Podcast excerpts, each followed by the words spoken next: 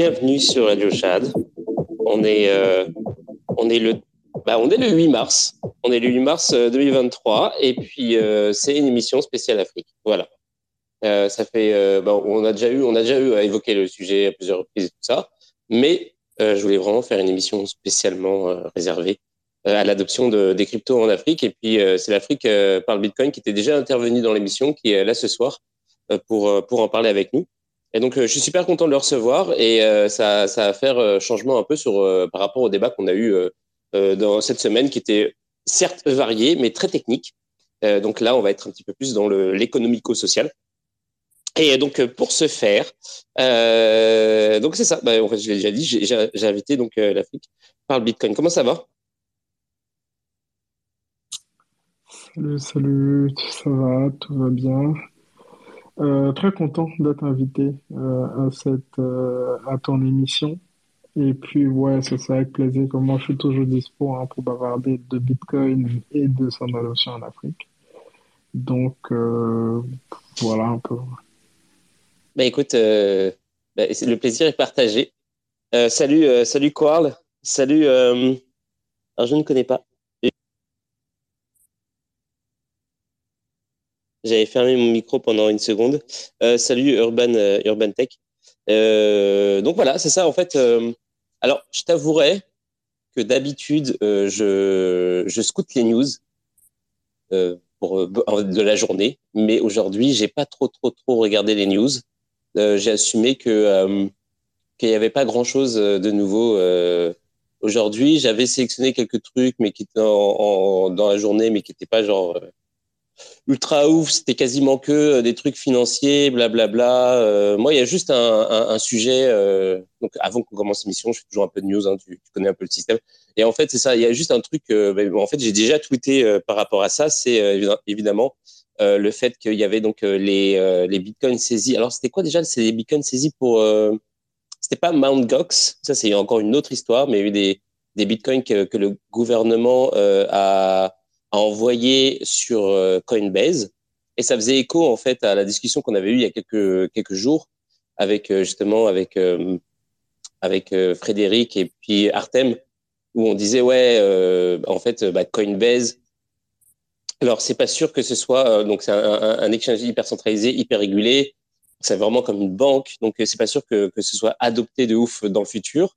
Mais ils ont un, un comment dire un régime spécifique, c'est-à-dire qu'ils sont quand même privilégiés dans le sens où ils ont des accords avec le gouvernement dont on ne connaît pas vraiment la nature. Et en fait, euh, bah, il, le, en fait, le, le move qu'il y a eu ces derniers jours, c'est-à-dire le, le, transfert de fonds, euh, enfin de, Bitcoin vers du gouvernement vers euh, euh, vers Coinbase est encore une preuve en fait que, que, ce, que cet exchange a des liens vraiment ténus avec le gouvernement américain. Et il y a plein de gens qui avaient peur, qui se disaient ah ouais mais le gouvernement il, va dump en fait tous ces bitcoins, tous les bitcoins pour euh, et ça va faire chuter le marché, blablabla. Mais en fait moi je pense pas. Je pense que c'est juste qu'ils ont choisi Coinbase comme comme un custody, comme un en fait comme un moyen de justement conserver ces, bitcoins et d'y accéder, etc. Et parce qu'en plus surtout Coinbase ils offrent des, des, solutions pour les professionnels et tout, justement pour faire du multisig, ce genre de trucs. Euh, donc, euh, je pense qu'ils ont juste choisi Coinbase et je pense que, en fait, c'est une bonne nouvelle. Déjà, euh, ça veut dire que le gouvernement américain n'est pas complètement anti-Bitcoin et ça veut aussi dire que euh, qu'ils vont probablement pas les dumper sur les marchés. Et en plus de ça, c'est ça expliquerait aussi pourquoi euh, Coinbase ils sont ils font un peu les malins face à la SEC en fait ils n'avaient pas l'air inquiétés du tout. Et ce serait probablement la raison pourquoi ils ne sont pas du tout inquiétés, en fait. Parce que, euh, voilà. Donc, euh, je sais pas si, toi. C'est quoi C'est comment ton prénom d'ailleurs? Prince, tu m'appelles. Ah oui, c'est vrai, tu me l'as déjà dit en plus. bah, Prince, euh, re enchanté.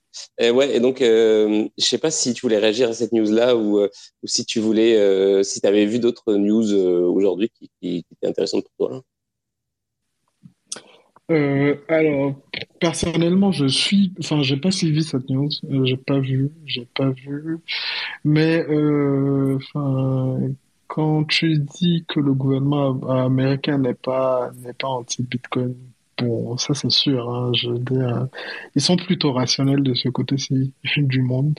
Et ils en sont arrivés même. Euh, la dernière fois que j'avais vu, je pense que c'était hier, je crois. Oui, hier. de euh, d'un État qui a qui a en fait légiféré sur le droit au minage, en fait le droit de miner. Tu vois, en gros, euh, et c'était, ça a été voté aussi bien par des députés républicains que, que démocrates. Donc, euh, ça a été voté à l'unanimité, en fait. Là où, euh, et c'est le tweet que je faisais dessus, là où euh, certains députés dans des pays d'Europe là, euh, luttaient pour que le minage soit interdit sur toute la surface de la planète, hein, ce qui est assez, assez lunaire. ouais, donc c'est ça. J'ai vu un extrait, donc je savais pas que ça, ça, faisait partie de ça, mais probablement du coup, c'est ça en fait. J'avais vu un extrait de de, comment on appelle ça, un, hearing. Donc, je sais pas en français qu'est-ce que ça donne. Euh, en gros, il y avait une, personne qui posait une question à une autre personne et qui, enfin, qui, avait l'air d'être pro Bitcoin et qui disait euh, euh, contre l'argument de de l'écologie, en fait, qui disait, mais en fait, donc les, ce qui mine, c'est des processeurs, donc et les processeurs ne polluent pas, en fait. C'est juste des, ils utilisent de l'énergie, certes, mais ils polluent pas. Donc en fait, qu'est-ce qui pollue? C'est euh, l'énergie qui est utilisée.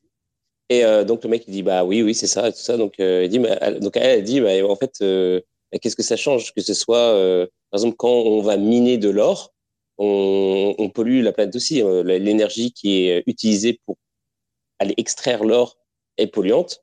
Il y a toutes sortes d'autres activités qui sont polluantes etc pourquoi? Qu'est-ce que qui sommes-nous pour dire qu'est-ce qui est le plus légitime ou non dans l'utilisation de l'énergie qu'on fait en fait. Et donc le mec était un petit peu mis au pied du mur avec avec cette question-là, tu vois, parce que effectivement en fait chacun est libre de de consommer l'énergie comme comme il veut. C'est aux, aux gens qui fournissent l'énergie, c'est à eux de se préoccuper de. Enfin, c'est eux qui devraient, qui devraient être euh, finalement concernés par ça, tu vois. Genre, si euh, toi, tu es un, un, gars qui a une mine de charbon, bon, bah, si euh, s'il y a des trucs, si le gouvernement veut, veut régler le problème de l'écologie, ils doivent interdire les mines de charbon.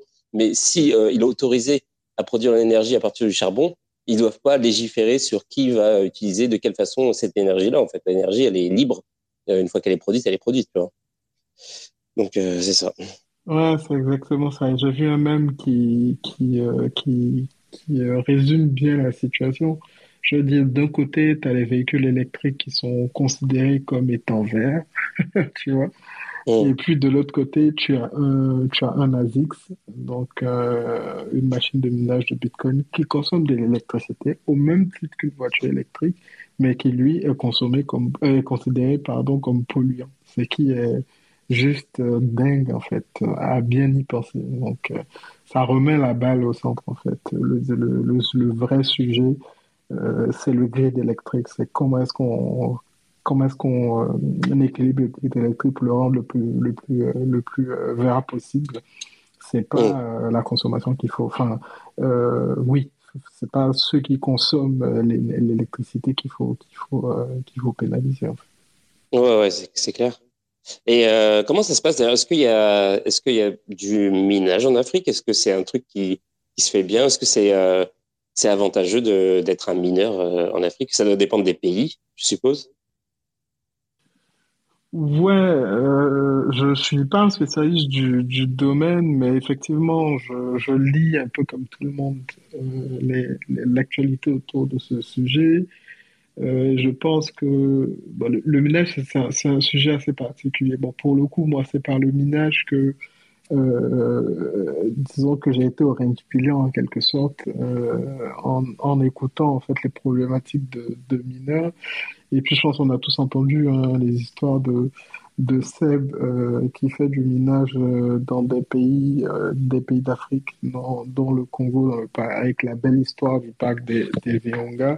Mais en fait, euh, ça, ce, cas du parc des Virunga, on pourrait penser que c'est un cas isolé euh, de, de mines euh, perdues quelque part et qui, enfin, de mines, de barrages hydroélectriques perdus en plein milieu de, de la forêt et que il n'y a pas d'autre usage, donc donc, donc on va miner du Bitcoin. Mais en fait, à bien y penser et quand, quand, quand on creuse le sujet, on se rend compte, on se rend compte que de petites unités de production euh, d'énergie de ce type-là, il y en a énormément.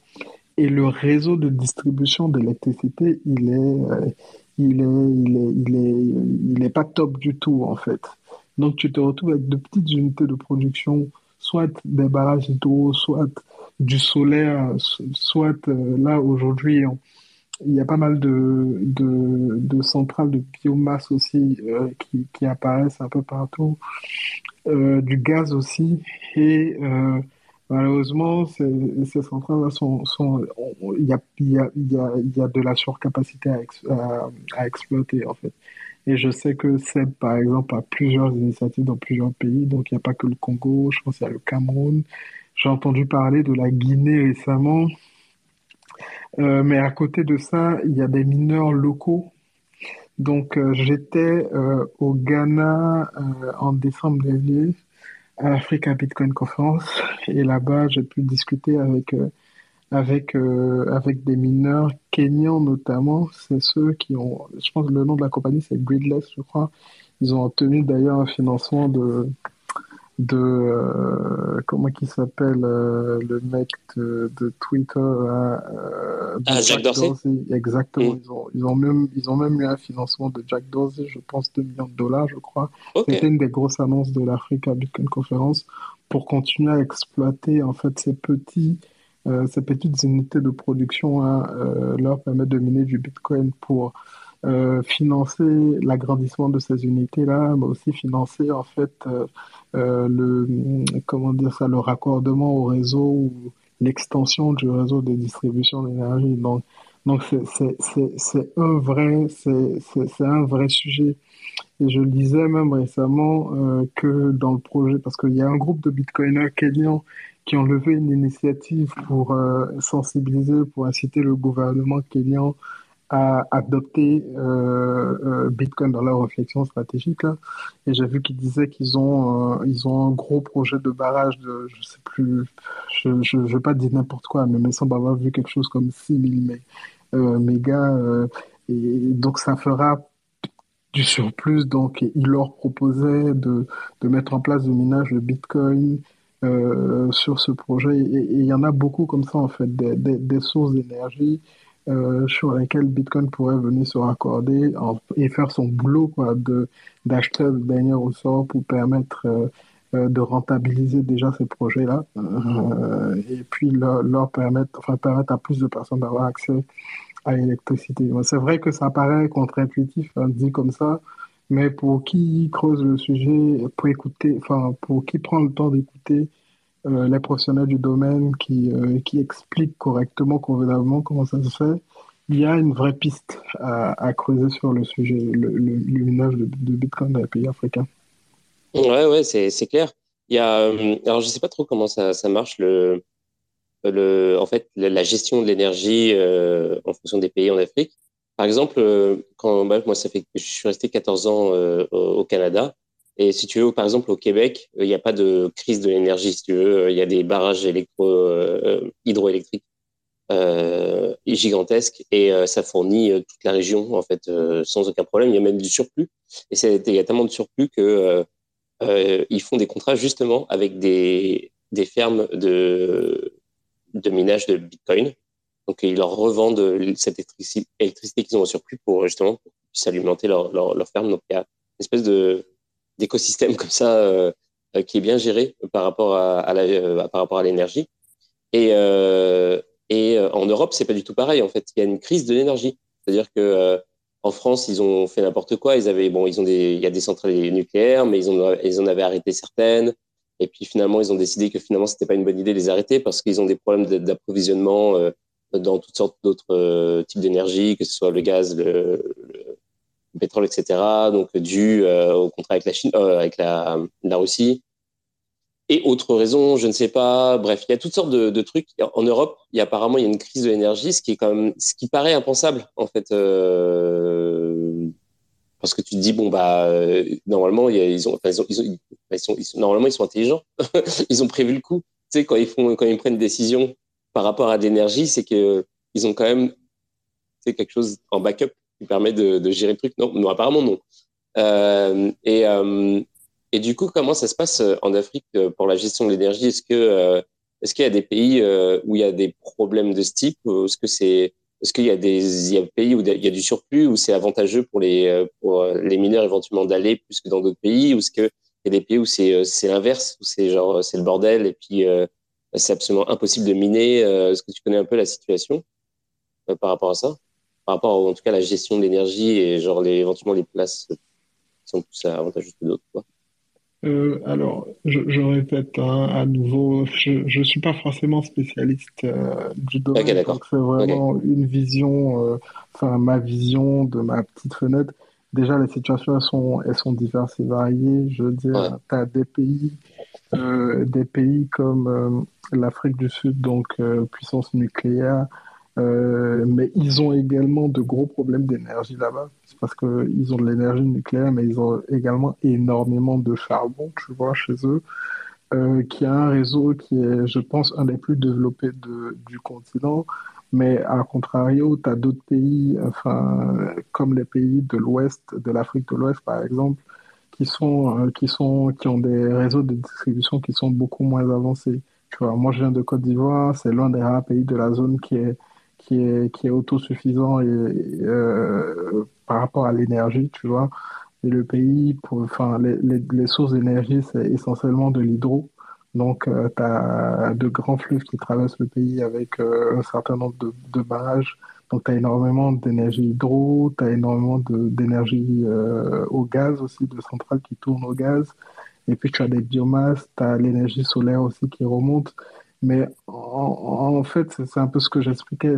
On se retrouve même dans un pays comme le nôtre qui, qui, a, enfin, qui a une capacité d'opposition d'énergie euh, qui, qui, euh, qui arrive à, à, suffire à la consommation, mais le réseau, il est, le réseau de distribution, il n'est pas, il est pas, il est pas, il est pas, il est pas très dense, tu vois.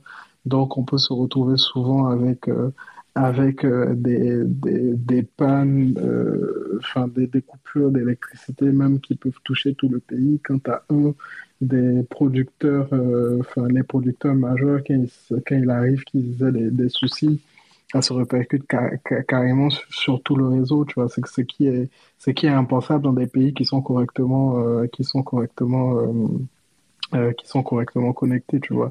Donc, enfin, les, les, situations sont diverses et puis j'ai pas forcément la vision euh, sur, euh, enfin, je peux pas de, forcément donner une, une, vision globale sur, sur, comment ça se passe, mais bon, ça c'est pour pour les petites infos que j'ai de, de ma lucarne. Ouais. c'est c'est quoi la, la biomasse?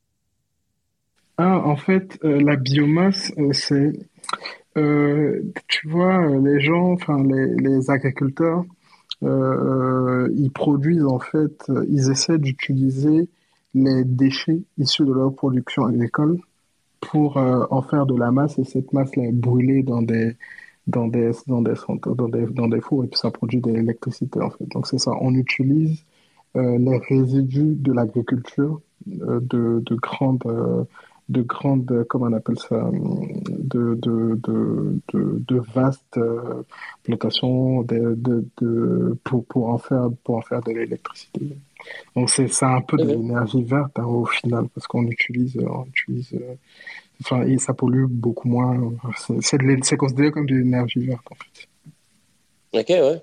C'est marrant parce que je c'est pas un débat que j'ai vu euh, où, que je sois allé en fait je sais pas trop où est-ce que ça se fait d'autres en Afrique éventuellement. Aucune idée. Euh, D'ailleurs, en passant, si jamais il y en a qui, sont ici, bienvenue à ceux qui sont là. Euh, si euh, s'il y en a parmi vous qui, qui veulent euh, prendre la parole pour poser des questions ou pour, pour dire des choses, bah, n'hésitez pas à me demander. et puis, j'avais une question pour toi. Oui, parce qu'en fait, ton profil, il y a un truc qui en fait, dans ton profil, c'est écrit euh, que tu bosses à, l'hyper-bitcoinisation euh, euh, de l'Afrique. c'est quoi pour toi ça, veut dire quoi, hyper-bitcoinisation? Euh, alors, donc, enfin, moi, je, je conçois, enfin, c'est pas que je bosse pour l'hyper-bitcoinisation. Ouais, non. Le, le, le, truc, c'est que dans, dans, le podcast, parce qu'à la base, l'Afrique parle Bitcoin, c'est un podcast que, ouais. que j'ai lancé depuis un peu plus d'un an maintenant. Et dans ce podcast, j'interviewe des entrepreneurs, donc des Africains, de la diaspora, ou qui sont sur le, continent, qui euh, ont des initiatives autour de Bitcoin, donc des projets euh, autour de Bitcoin et qui participent en fait à l'hyper-bitcoinisation. Et l'hyper-bitcoinisation, c'est euh, en fait le, but ultime hein, de tout bitcoiner, c'est d'atteindre un niveau où bah, on pense en bitcoin. Enfin, le standard bitcoin est établi dans, dans, dans le pays dans lequel on vit en fait, que les biens soient pricés en Bitcoin, que Bitcoin soit la monnaie, tout simplement, de référence euh, pour tous les échanges dans, dans un endroit. C'est un peu ça euh, la, la, vision ultime de tous les Bitcoiners, ce à quoi, euh, ce qu'on espère, en fait, pour, pour, pour, pour, nos, pour nos différents pays, pour les endroits dans lesquels on vit, en. Ouais. Et alors, du coup, est-ce que tu es un Bitcoin maximaliste? ouais, plus, plutôt, oui. je pense plutôt, ouais. Je, ouais, je, je fais partie des personnes qui pensent que euh, il n'y a que Bitcoin qui a de l'intérêt. Toutes les autres cryptos, c'est, enfin, ok, c'est, peut-être, euh, ça, peut-être euh, ça a peut-être de l'intérêt pour certaines personnes. Il y a très certainement des choses qui sont intéressantes dedans. Mais euh, quand, je prends de façon très particulière les problèmes des pays africains, le, les problèmes des Africains de façon générale, et ça, je me permets de généraliser, je pense que Bitcoin, c'est une vraie opportunité pour l'Afrique, en fait. Je veux dire, quand je vois euh, comment euh, on, souffre de, de, plein, plein de choses qui, à mon sens, euh, ont pour beaucoup les racines de la monnaie. J'imagine que tu as très certainement entendu parler de l'histoire du franc CFA et de comment euh, tous les pays qui ont le franc CFA comme monnaie sont juste contrôlés en fait par, euh, par la France pour, pour dire les choses très clairement pour dire les choses très clairement et quand tu vois tout ce qu'il y a comme manigance autour de autour de l'économie de, de ces pays, de comment ils sont exploités pour en tirer leur matière première et ne les laisser qu'avec des miettes. Quand on voit comment euh, euh, la, enfin, le, le, le, un système qui maintient des élites corrompues au pouvoir, qui passent leur temps à ne défendre que leurs intérêts plutôt que les intérêts du peuple. Et quand euh, tu as des peuples qui essaient de se soulever ou des leaders naturels qui, qui veulent changer les choses, qui sont euh, juste euh, emprisonnés, baïonnés, même tués. Tu vois, on a plein d'histoires comme ça de, de leaders euh, dans, dans certains pays qui ont voulu changer les choses et qui se sont juste fait assassiner, quoi. Et tu te dis que, il faut changer les choses. Et pour moi, tout vient de la monnaie, en fait. Et mm. ça, c'est ça, c'est pour parler du, du franc CFA, mais il n'y a pas que. Quand tu prends tous les autres pays qui qui eux ont, leur monnaie, ils s'en sortent, ils s'en sortent pas, pas, pas, enfin quand je dis pas mieux, peut-être un peu mieux, mais c'est pas comme si euh, c'est des pays qui, qui sont euh, totalement autonomes et tout. Il y a toujours de, de, de, de, de, gros pouvoirs qui sont à la manœuvre de les, les, pays occidentaux qui sont à la manœuvre pour... Enfin, je trouve que, euh, de ma lecture en tout cas, il y a tout un système qui est en place et qui ne permettra pas, en fait, que euh, ces pays-là sortent euh, de, de, des situations déplorables qu'on connaît tous, malgré, malgré toute la bonne volonté que les Africains pourraient y mettre. Et je pense que Bitcoin représente à cet effet-là une vraie opportunité. Donc, je ne je pense pas que la DeFi ou, je sais pas moi, les NFT soient soit pertinent pour ce combat qui est un gros, gros, gros combat. C'est pour ça que moi, je préfère rester à Bitcoin. Et puis, il y a eu tellement d'arnaques dans le domaine des cryptos. Bon, un peu comme partout hein, d'ailleurs, mais encore plus dans ces endroits-là où il y a beaucoup de...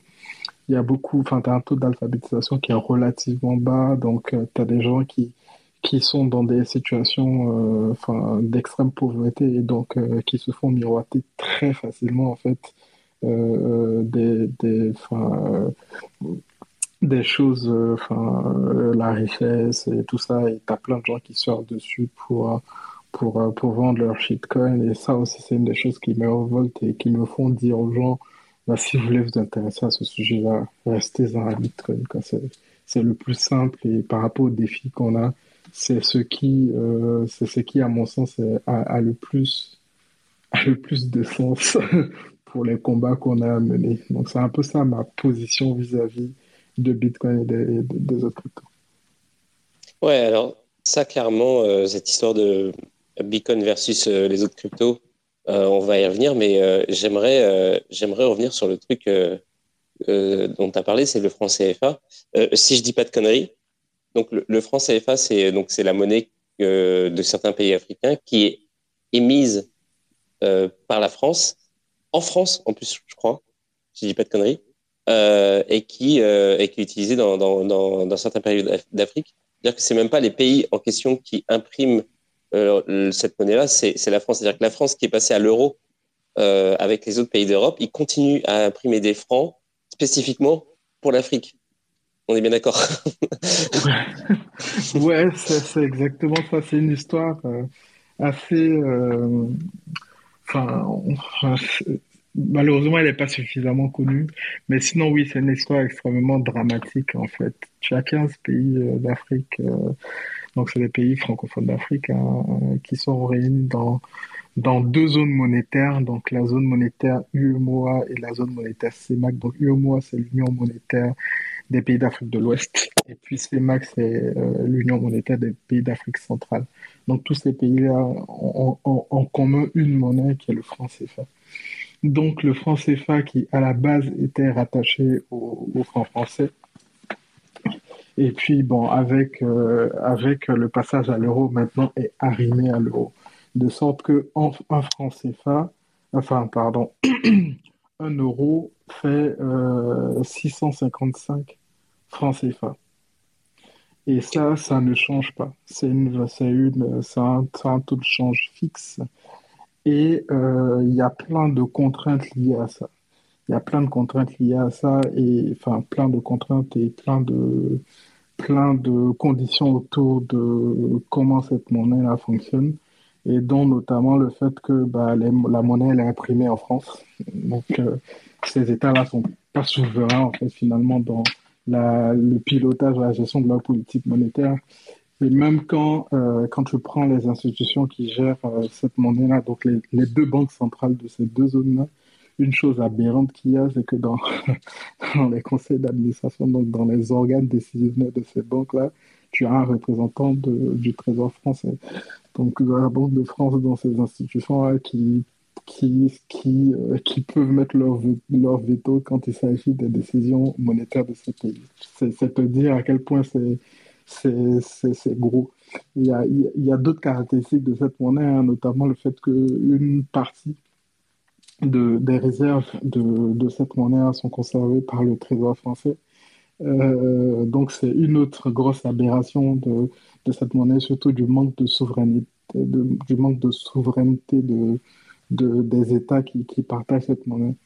Et un des épisodes marquants dans l'histoire de cette monnaie, c'était en 94, où l'État français a décidé de, d'évaluer de, moitié en fait la valeur de, de la monnaie. Donc du jour au lendemain, en fait, euh, tout a perdu la moitié de, sa valeur en fait. Donc euh, décision, j'ai envie de dire unilatérale de la France et puis les pays n'avaient qu'à subir. Donc euh, donc c'est un peu c'est un peu ce dans quoi on, vit donc les pays qui partagent cette cette monnaie là.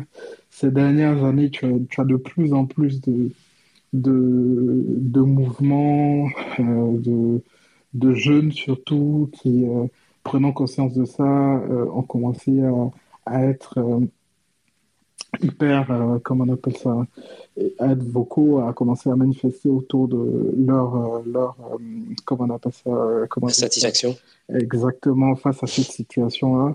Et tu as plein de projets qui, qui, qui, qui, ont commencé à, à être développés, notamment une monnaie communautaire d'Afrique de l'Ouest qui devait être, euh, qui devait être lancé avec euh, le Nigeria, donc le Nigeria qui est le, qui est le plus, qui est la première économie du continent, qui est un pays d'Afrique, euh, d'Afrique de l'Ouest. C'est non seulement la première économie, mais c'est le pays le plus peuplé d'Afrique, le Nigeria. Donc c'est une grosse, grosse, grosse puissance économique de l'Afrique. Donc le Nigeria devait prendre le lead sur le projet et puis, euh, euh, et puis euh, aider avec notamment le Ghana et la Côte d'Ivoire. Donc, je pense que c'est les deux pays en termes économiques qui, qui, viennent juste après le Nigeria qui devaient aider à, à, créer une monnaie, une monnaie communautaire donc, et permettre aux pays de la zone CFA de sortir de, de l'emprise de la France.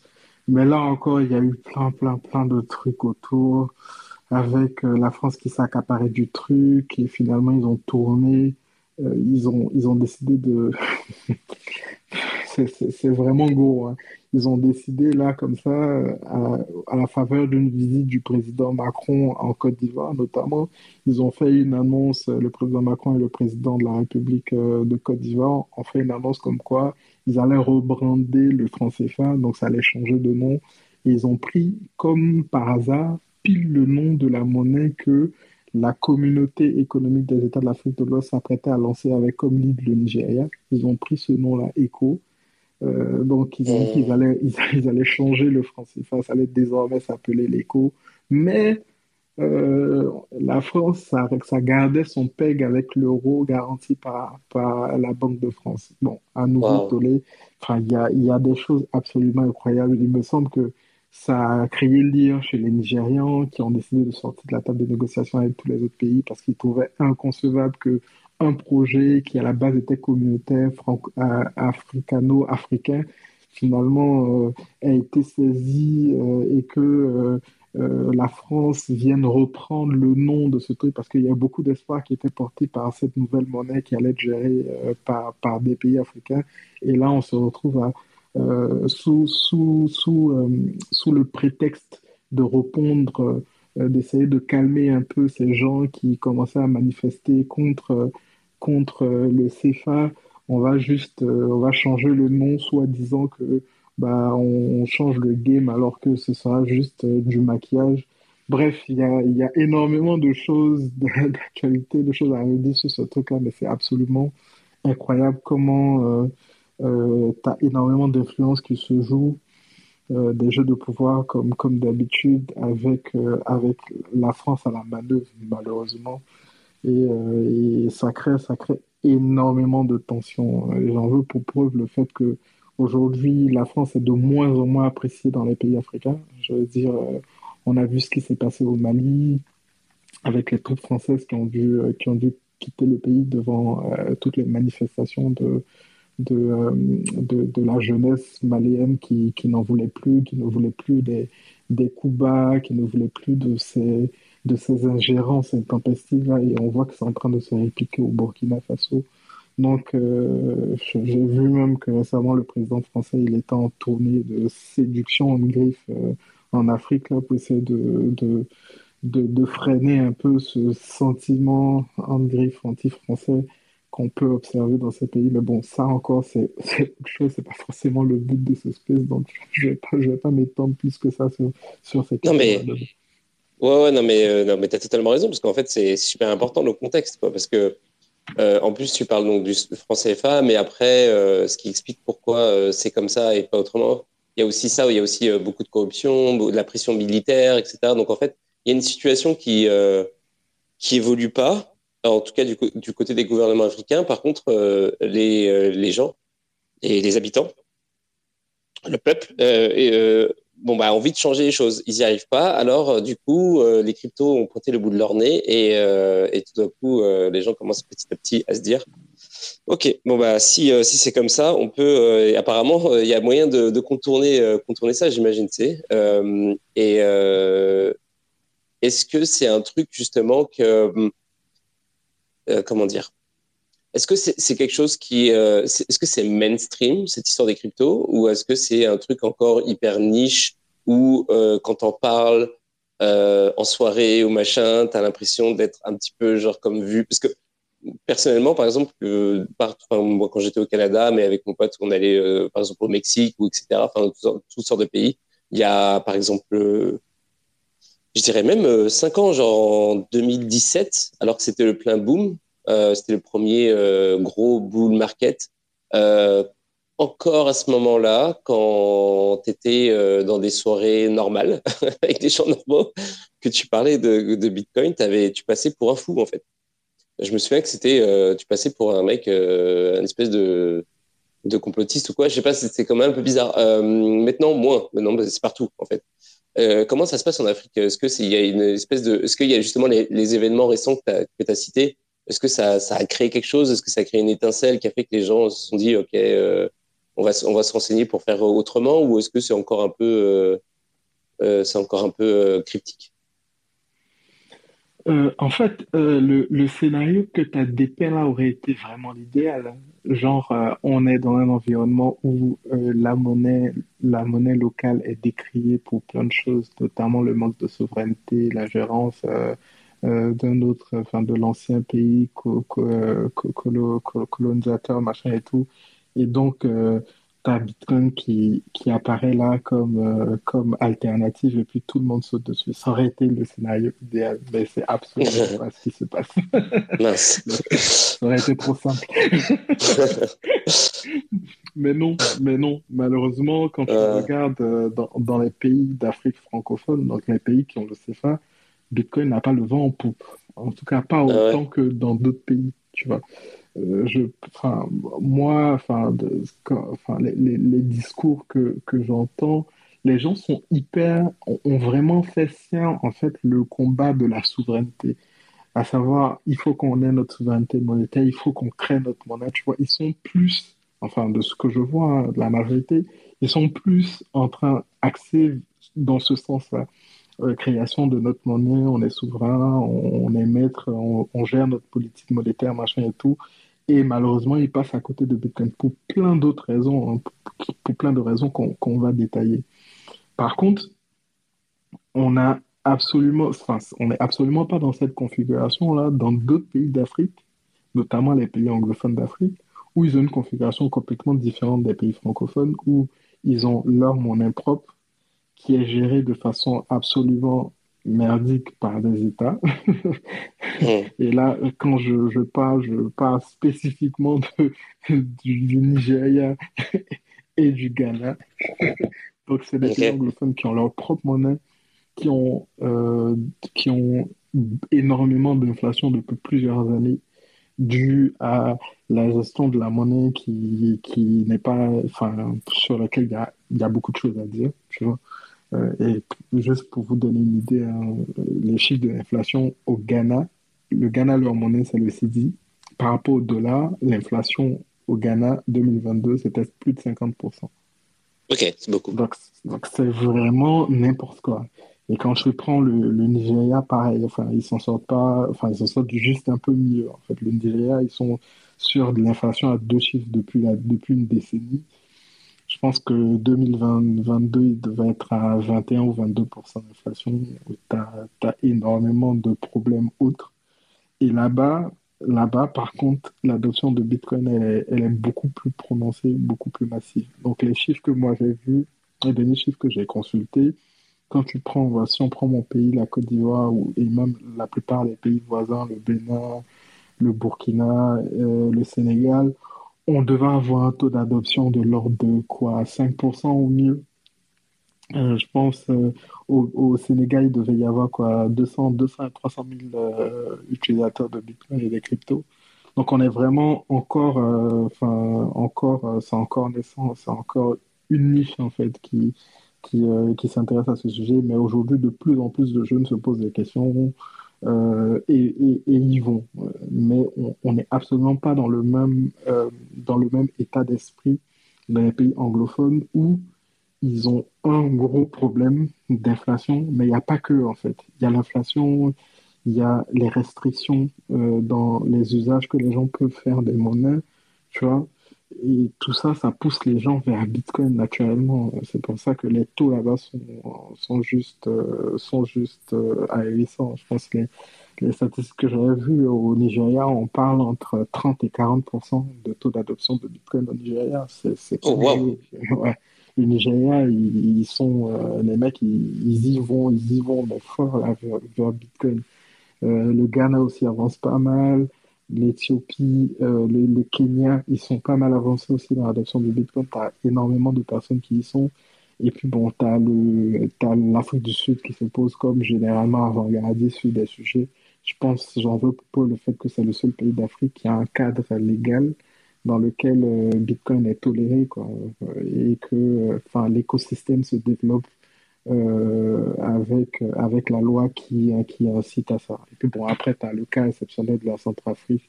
Mais bon, ça, c'est un autre sujet parce que ils ont dévié en, lançant un shitcoin, euh, Sangocoin, après avoir fait de Bitcoin monnaie légale. Et puis, c'est parti en cacahuète, là, euh, c'est statu quo, euh, le truc de Bitcoin, enfin, tout, est arrêté, vu que leur ICO Sangocoin, ça a fait un gros flop. Donc, euh, j'imagine qu'ils doivent être en train de revoir leur copie de ce côté-ci de, l'Afrique.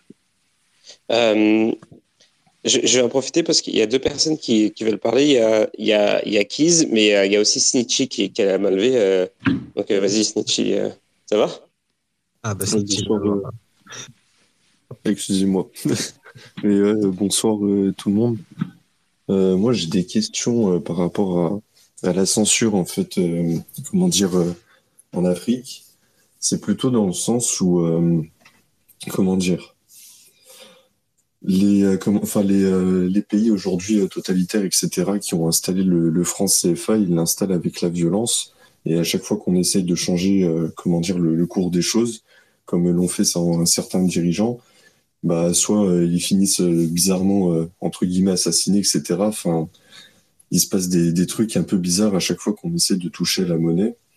Et moi, j'ai peur, en fait, que on donne des monnaies pair à pair aux gens et que vu qu'il n'y ait plus de, comment dire, de, de, tête centrale, entre guillemets, à taper, et eh ben, qu'on finisse, en fait, à taper directement les particuliers, etc. Et comment ça se passerait à ce niveau-là en Afrique?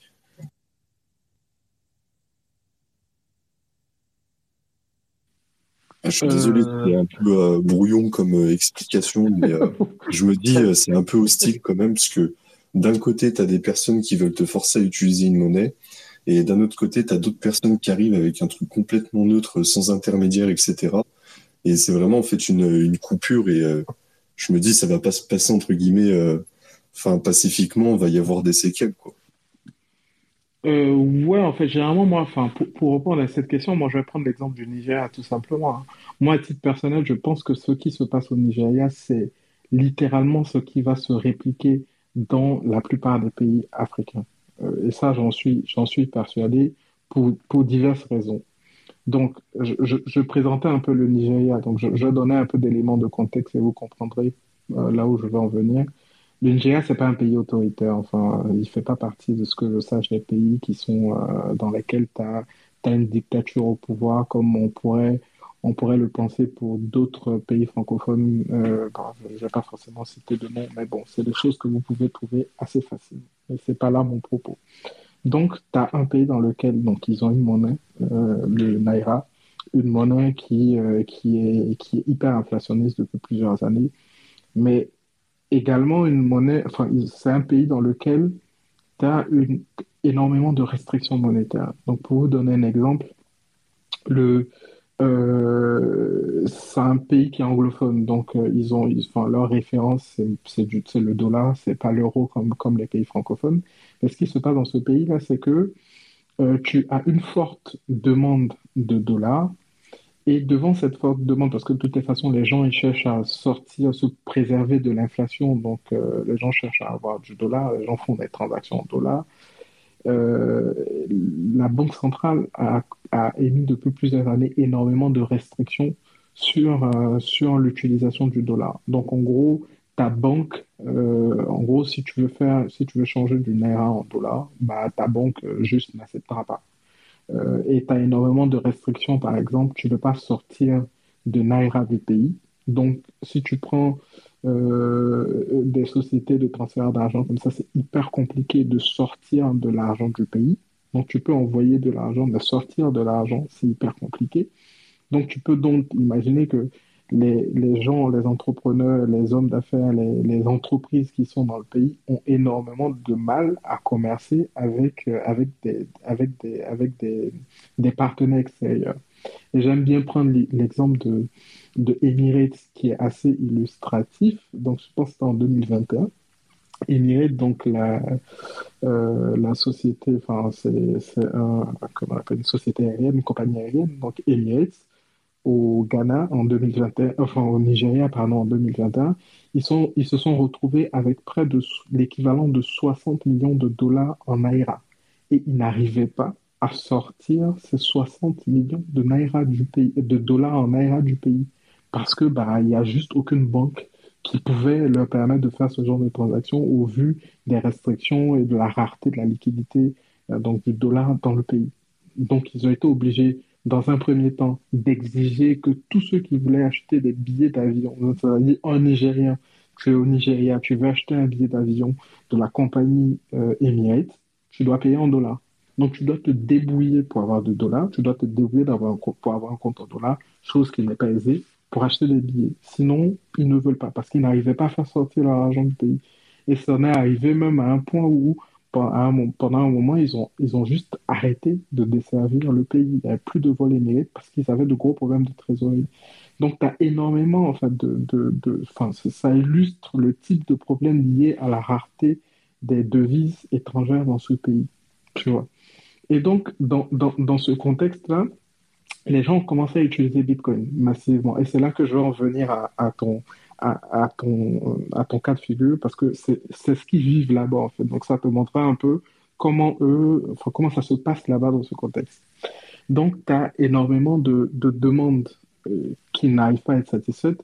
Donc, les Nigérians ont commencé à se tourner vers les cryptos, vers Bitcoin. Donc, euh, plutôt que, vu que tu ne peux pas trouver, on suppose que toi, en tant que en tant qu'entrepreneur, disons, tu te fournis en Chine, par exemple, mais tu n'arrives pas à trouver des dollars parce que ton fournisseur en Chine, il n'en a rien à foutre de ton naira. Donc, débrouille-toi, tu lui envoies des, dollars. Et avec ça, enfin, et sur cette base-là, vous clôturez euh, votre affaire il t'envoie ta marchandise pour que toi, tu l'écoutes sur le marché nigérien. Mais les gens n'arrivant pas à avoir du dollar, très vite, ils se sont tournés vers Bitcoin. Donc, ils ont commencé à faire des transactions en Bitcoin. En gros, tu trouves en local euh, du Bitcoin, tu balances le Bitcoin à ton fournisseur, il débloque ta marchandise et, tu, et, ton affaire, elle est, elle, est, bouclée en fait. Donc, tu as de plus en plus, donc c'est comme ça qu'il y a, euh, y a depuis, euh, depuis 4-5 ans, les Nigériens ont commencé à adopter Bitcoin massivement. Et face à ça, l'État, s'en étant rendu compte, a donc bloqué tous les moyens on-off-ramp. Donc, la, mesure, c'est que euh, le Nigeria interdit Bitcoin, mais ce n'est pas exactement le cas. C'est pas que le Nigeria interdit Bitcoin, c'est juste que euh, les autorités nigériennes ont interdit aux banques, donc à tous les acteurs du système financier, de faire des transactions avec des plateformes d'échange de crypto. Donc, espérant comme ça asphyxier l'écosystème le, crypto. Donc, euh, pour eux, une fois qu'on fait ça, c'est bon, c'est plié, on n'en entend plus parler, les gens ils vont arrêter de nous casser, enfin, de, enfin, de, d'utiliser Bitcoin. Et ça, c'est 2021 que les mecs, ils ont pris cette résolution-là. Enfin, je sais plus, début, début 2021, je pense que c'est en février ou début 2021 ou fin 2020 que le gouvernement a pris ce truc-là. Donc, essayer d'interdire l'usage de Bitcoin. Mais ça n'a absolument pas freiné euh, l'intérêt des Nigérians vers Bitcoin. J'en veux pour preuve. Tu regardes les classements euh, des pays ayant adopté le plus euh, Bitcoin sur les trois dernières années. Le Nigeria est toujours dans le top 3, sinon dans le top 5. Donc ça, ça n'a absolument pas eu l'effet escompté. Et même, ils sont allés plus loin. Donc c'est précisément dans cette, dans cette veine-là que le gouvernement nigérien a lancé sa CBDC pour essayer de contrer un peu le truc. Vous voulez de la crypto-monnaie Ok, on va vous servir de la crypto-monnaie. Et ils ont sorti le, le Inaira. Inaira en le vantant euh, de, pouvoir, d'avoir tous les avantages de Bitcoin, machin et tout.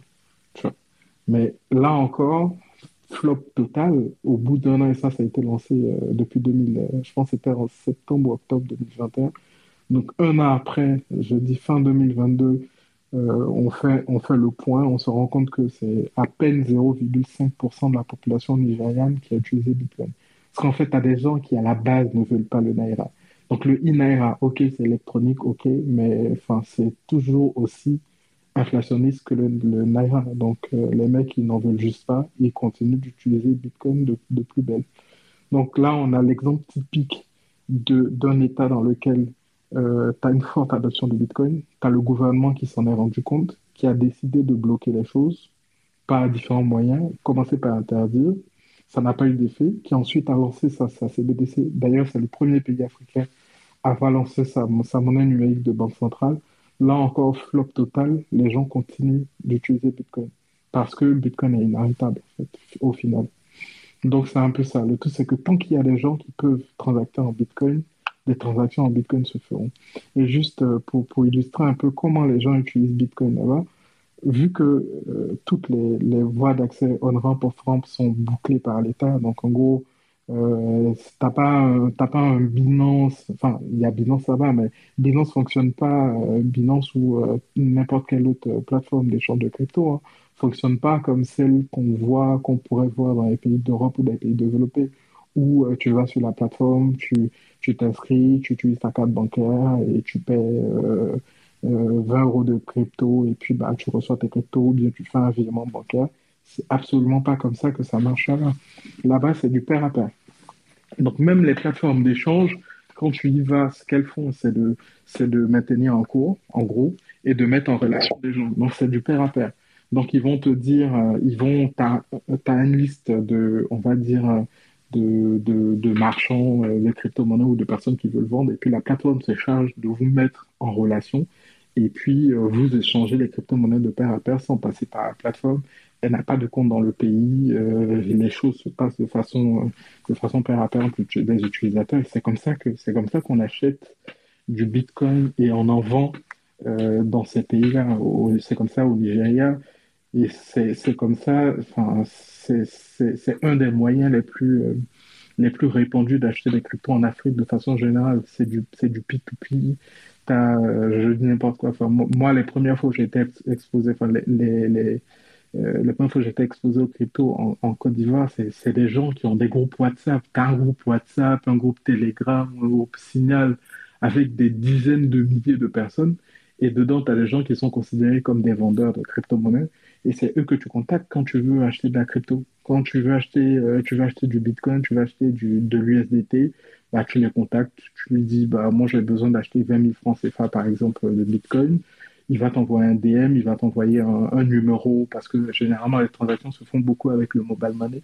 Donc c'est un peu, enfin, considère qu'il t'envoie son RIB, donc c'est un peu ça. Donc c'est comme s'il t'envoie son RIB, il t'envoie son numéro de téléphone, c'est comme un RIB. Et puis, sur cette base, toi, tu lui envoies l'argent, tu lui envoies une adresse, lui, il t'envoie, les bitcoins.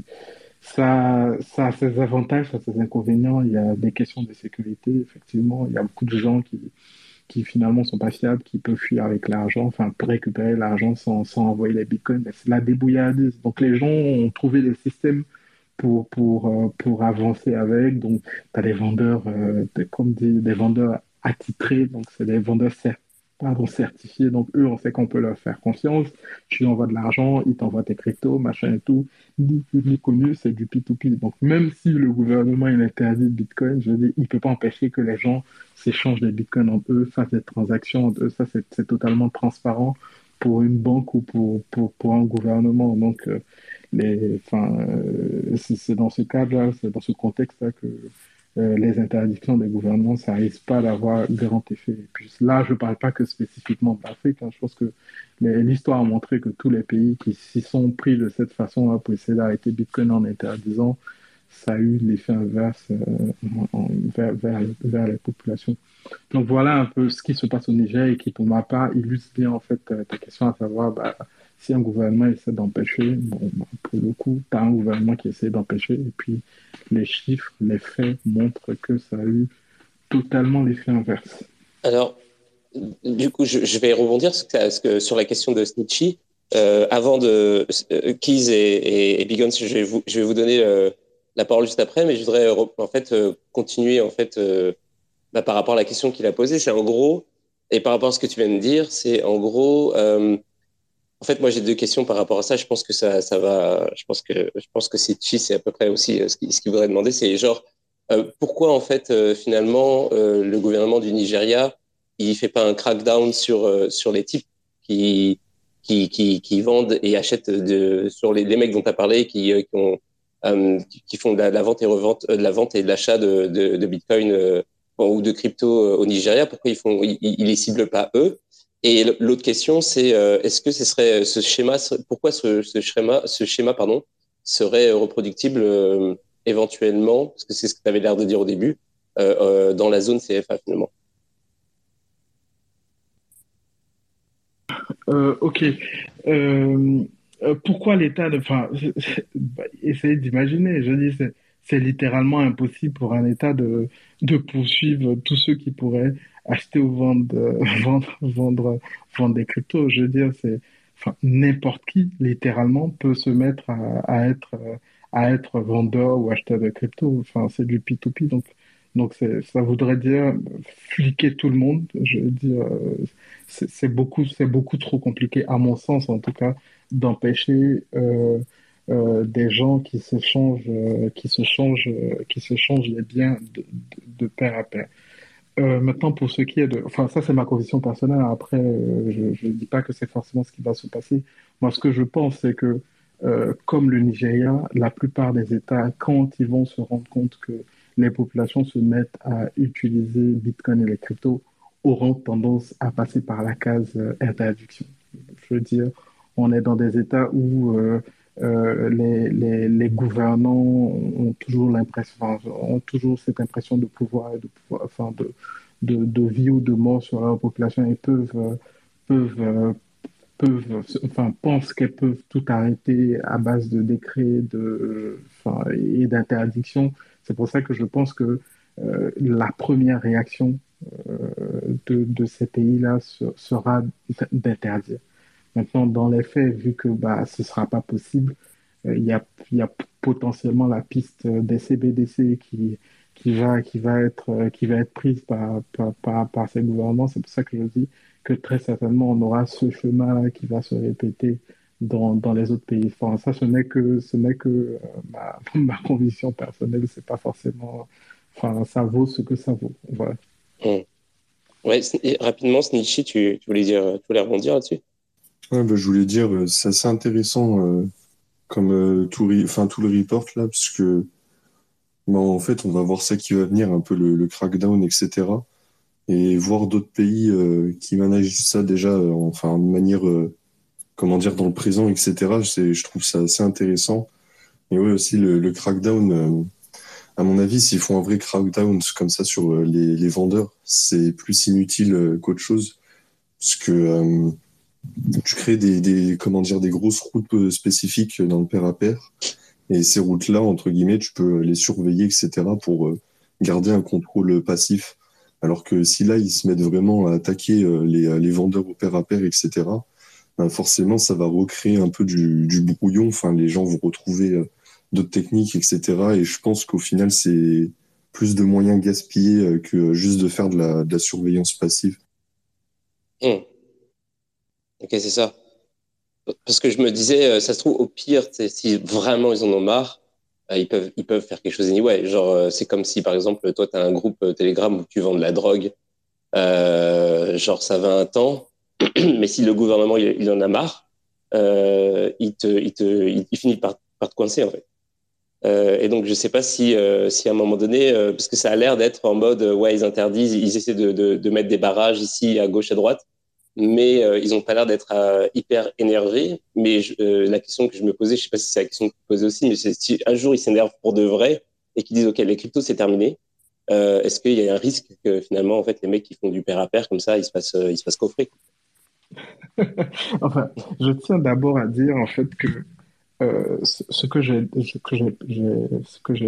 dépeint là, c'est ce qui se passe au Nigeria et et les situations, elles sont diverses euh, dans, les différents pays d'Afrique. Je veux dire, on n'est absolument pas dans la même configuration en Afrique de l'Ouest, par exemple, où pour l'instant, euh, pour les gouvernements, euh, le sujet crypto, c'est juste pas important. Je veux dire, enfin, jusqu'à récemment, ils s'étaient juste pas prononcés sur la question.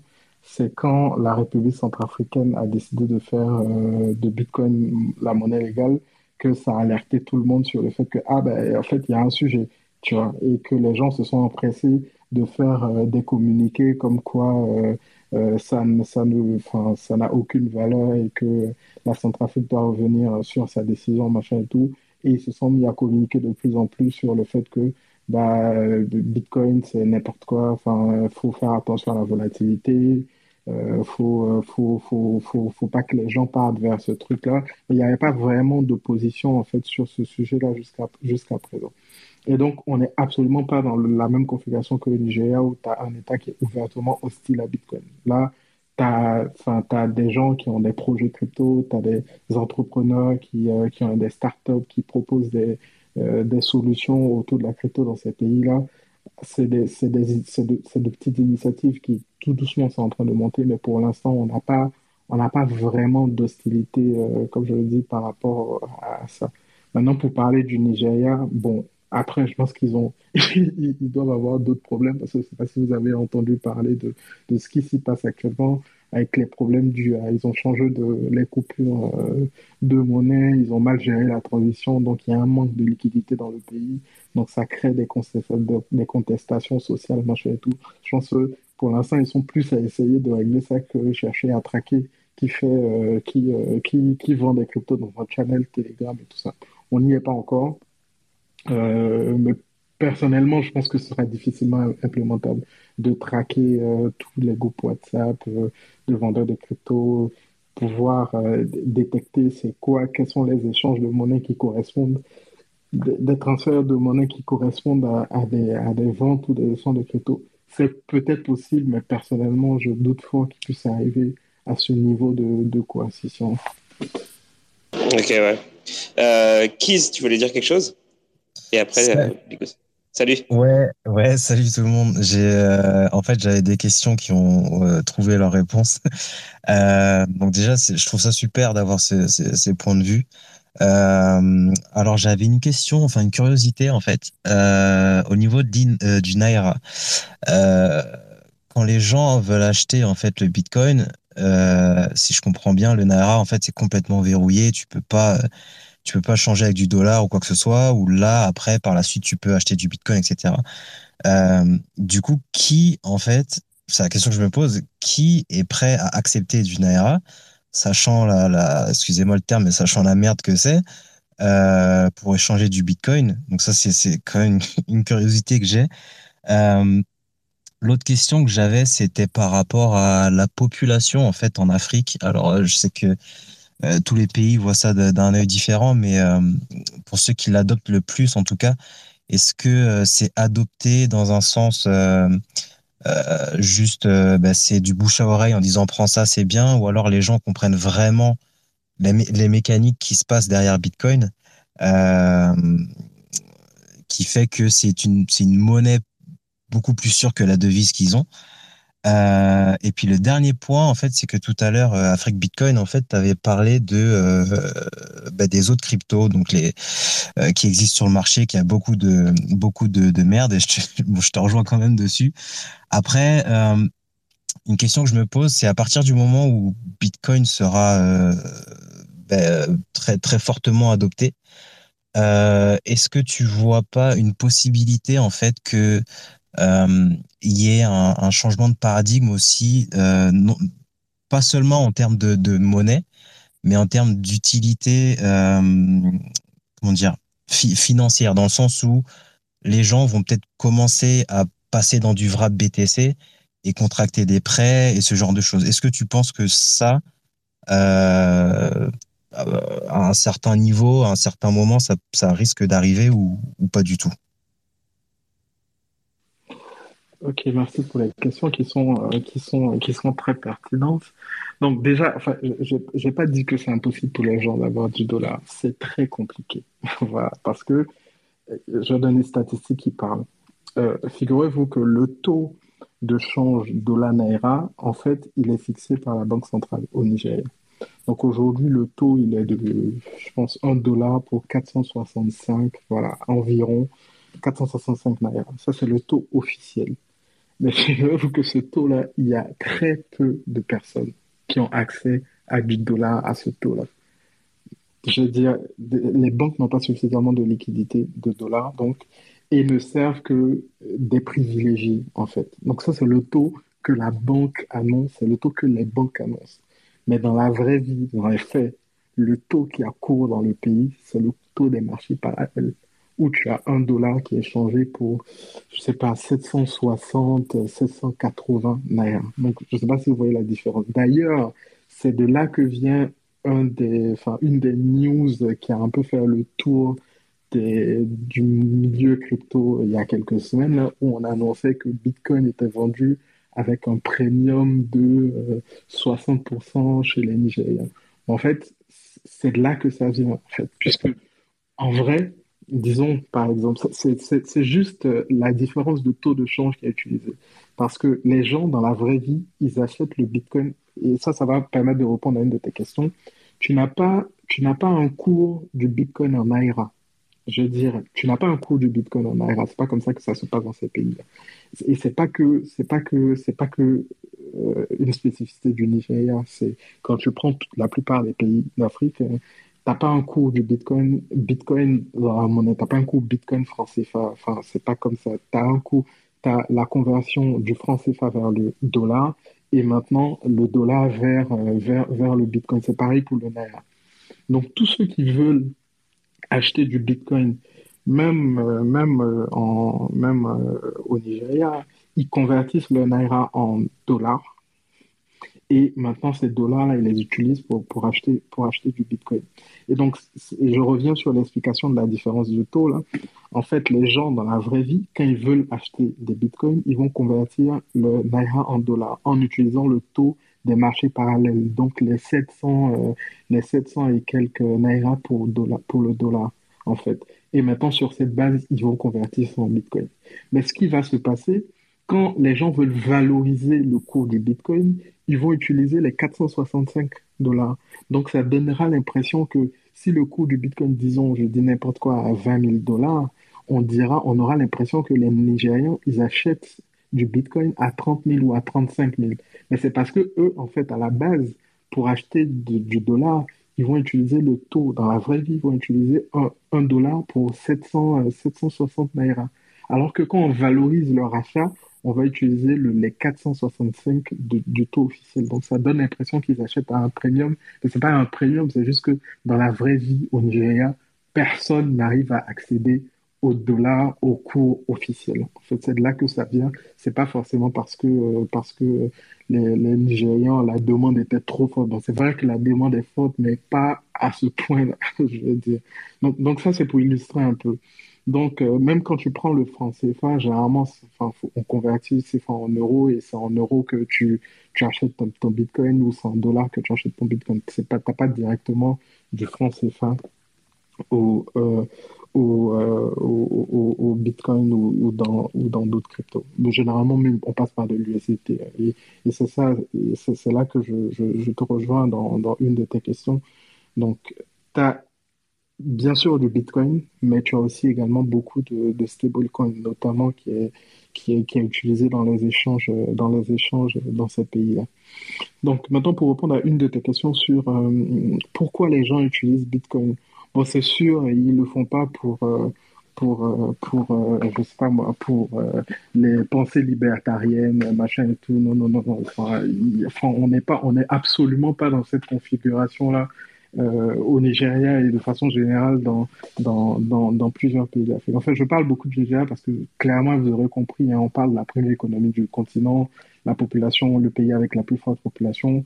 Donc, c'est des gars qui, qui drivent vraiment l'adoption de Bitcoin dans ce pays et sur le continent. Et je me suis pas mal entretenu avec, euh, avec des Bitcoiners nigérians euh, à l'occasion de, enfin, à plein d'occasions, que ce soit des conférences Bitcoin dans des pays d'Afrique ou même euh, en suivant, enfin, en communiquant beaucoup avec eux sur, sur les réseaux sociaux. Et euh, il m'expliquait que euh, ce qui drive l'adoption de Bitcoin au Nigeria, ceux qui utilisent Bitcoin, c'est d'abord pour le commerce transfrontalier que Bitcoin est utilisé. Donc, c'est pas parce que les gens euh, conservent leur épargne en Bitcoin et qu'ils espèrent que ils vont, ils vont, enfin, que ça va s'apprécier, machin et tout. Non. Bitcoin est utilisé là-bas plus comme du shadow banking. Et c'est un peu le cas dans lequel que j'expliquais là. Tu un homme d'affaires nigérien qui doit faire des transactions avec son fournisseur qui est, je sais pas moi, en Turquie, en Europe, au Brésil, en Chine, ce que vous voulez. Mais le problème, c'est que dans ces pays-là, les gens, ils veulent recevoir du dollar. Enfin, en tout cas, ils n'en ont rien à foutre du naira. Je dire. Et vu que ces gens-là n'ont pas accès à suffisamment de dollars à cause des, difficultés que je vous ai expliquées, les gens utilisent Bitcoin. Donc, le mec, il va trouver un vendeur de Bitcoin avec qui il pourra faire du père à payer. Je peux vous assurer que, pardon, au Nigeria, tu as des gens qui sont extrêmement liquides pour, euh, pour, euh, pour, pour, enfin, pour, pour vendre du Bitcoin. Je dis, tu peux trouver très aisément quelqu'un qui peut te vendre l'équivalent de 1 million de dollars en Bitcoin. Je veux dire, et le Nigeria, c'est un pays dans lequel, enfin, je ne sais pas si vous connaissez, mais tu as des, des, comment on appelle, euh, tu as vraiment les, les écarts des classes qui sont juste grandioses. Bah, bref, ça, c'est un autre sujet. Donc, ces gens-là, ces gens qui ont drivé l'adoption du Bitcoin au Nigeria, donc c'est des gens qui ont besoin de Bitcoin pour faire des transactions du commerce transfrontalier. Donc, ils paient leurs fournisseurs, ils paient leurs partenaires en Bitcoin, et c'est comme ça qu'ils débouclent leur business et qu'ils reçoivent leurs marchandises, machin. Donc, c'est ceux-là qui ont drivé l'adoption. Et puis, à côté de ça, tu as les gens qui, euh, qui reçoivent la rémittance euh, de, de l'étranger ou qui ont besoin euh, de dollars pour payer, je sais pas moi, des frais de, je sais pas moi, d'école de leur enfant, machin et tout. Et donc, ces gens-là sont contraints parce qu'ils n'ont pas accès aux dollars il n'y a pas suffisamment de dollars, donc ils utilisent du, du, Bitcoin dans ce cas-là. Donc, donc vraiment, les gens qui utilisent Bitcoin, c'est pour faire les transactions, en fait. C'est pas, c'est pas, c'est pas juste pour, pour, pour thésauriser. Et puis à côté de ça, tu as euh, les bitcoiners qui sont en train de faire un travail d'éducation pour onboarder les gens, pour, pour, pour qu'ils puissent utiliser un peu plus, euh, plus souvent le bitcoin dans les transactions en pair à pair à l'intérieur, je veux dire, trouver des, enfin, des, des, des gens qui, qui te permettent de dépenser en bitcoin, créer une sorte d'économie circulaire dans le truc. Donc c'est dans ce cadre-là que les mecs, ils, développent énormément de solutions euh, qui permettent aux gens d'utiliser Bitcoin de façon, de façon, enfin, des solutions qui sont beaucoup plus adaptées aux réalités et aux spécificités, aux spécificités pardon, du, euh, du, contexte nigérien, mais africain de façon globale. C'est un peu dans, ces, dans cet esprit-là qu'on a que vous avez certainement dû voir passer des, des, euh, des, des, innovations, enfin des, des, mecs qui ont créé des solutions comme euh, Bachankura, je pense que ça, ça a été énormément, euh, enfin, il y a eu énormément de, de, communication autour de ça. Donc, c'est un mec qui a créé un développeur sud-africain qui a créé une application, qui, enfin, une solution, application comme vous voulez, qui permet d'utiliser Bitcoin sans Internet avec de l'USSD. Ça, par exemple, c'est une solution qui est adaptée dans un pays où, enfin, dans un continent, dans un contexte où tu as peu de connexion Internet. Donc, les gens utilisent l'USSD et pour, euh, pour, pour info, hein, le mobile money, qui est, enfin, le mobile money qui est un des moyens d'échange euh, de transactions monétaires les plus utilisés en, Afrique, euh, se, se, enfin, se fait majoritairement via des codes USSD. Même si aujourd'hui, tu as de plus en plus d'applications qui utilisent Internet, d'applications des opérateurs, mais à la base, le mobile money était, était, était utilisé via de, l'USSD. Donc, euh, le mec, il a surfé dessus, il a créé un moyen d'utiliser Bitcoin avec ses codes USSD. Mais il n'y a pas que lui, hein. tu as d'autres initiatives. Moi, je pense notamment à Asteco, qui est une firme sud-africaine qui permet d'acheter du Bitcoin avec des cartes de recharge. Donc, euh, ça, c'est ça aussi, c'est une pratique qui est très courante en Afrique. on ne l'utilise plus vraiment aujourd'hui, mais c'est resté vraiment ancré. Parce que à la base, en fait, les forfaits téléphoniques, ils sont pas, c'est pas de l'abonnement, c'est des forfaits euh, prépayés. Donc à l'époque, moi je me, souviens, tu achetais des cartes de recharge de 5000, de 2500, tu les grattais, et puis tu as un code que tu rentres, et puis bah, ton, ton, ton, ton compte est, est, est, crédité du montant, et puis euh, sur cette base-là, tu peux passer des appels. Donc, c'est un peu ça le, le, le, principe de Asteco. Donc, et génère des vouchers. Donc, tu as un voucher, grâce à ça, tu peux recharger ton compte de Satoshi, de Bitcoin, et puis euh, ça te permet d'échanger, d'en envoyer. Tu peux juste, plutôt que d'envoyer des Bitcoins à quelqu'un, tu achètes un voucher, tu l'envoies, lui, il utilise le voucher et son compte est, rechargé en Bitcoin.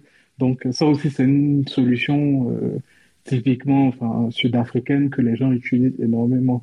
Et, c'est comme ça, tu as, un foisonnement d'initiatives de ce type-là, de gens qui, qui créent des, des solutions, qui, qui, développent des produits, des, des, choses qui sont beaucoup plus adaptées à, à l'usage que les gens font, font de, de Bitcoin dans, dans ces régions-là, qui n'a pas grand-chose à voir avec ce qui se fait dans, dans, dans des pays développés.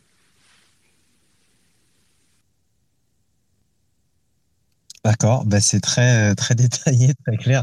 Euh, juste, c'était la, dernière question que j'avais. Du coup, c'est avant de, pardon, Big euh, Big on 6, euh, c'était par rapport à ton point de vue euh, sur le reste des cryptos, euh, du fait que, ben, enfin, je, me posais la question de savoir si à terme il y a quand même pas des, des, projets qui sont quand même intéressants, surtout si ben, toutes les banques euh, commence un peu à, verrouiller tout ça, euh, tu vois, pour faire des prêts, des emprunts, etc.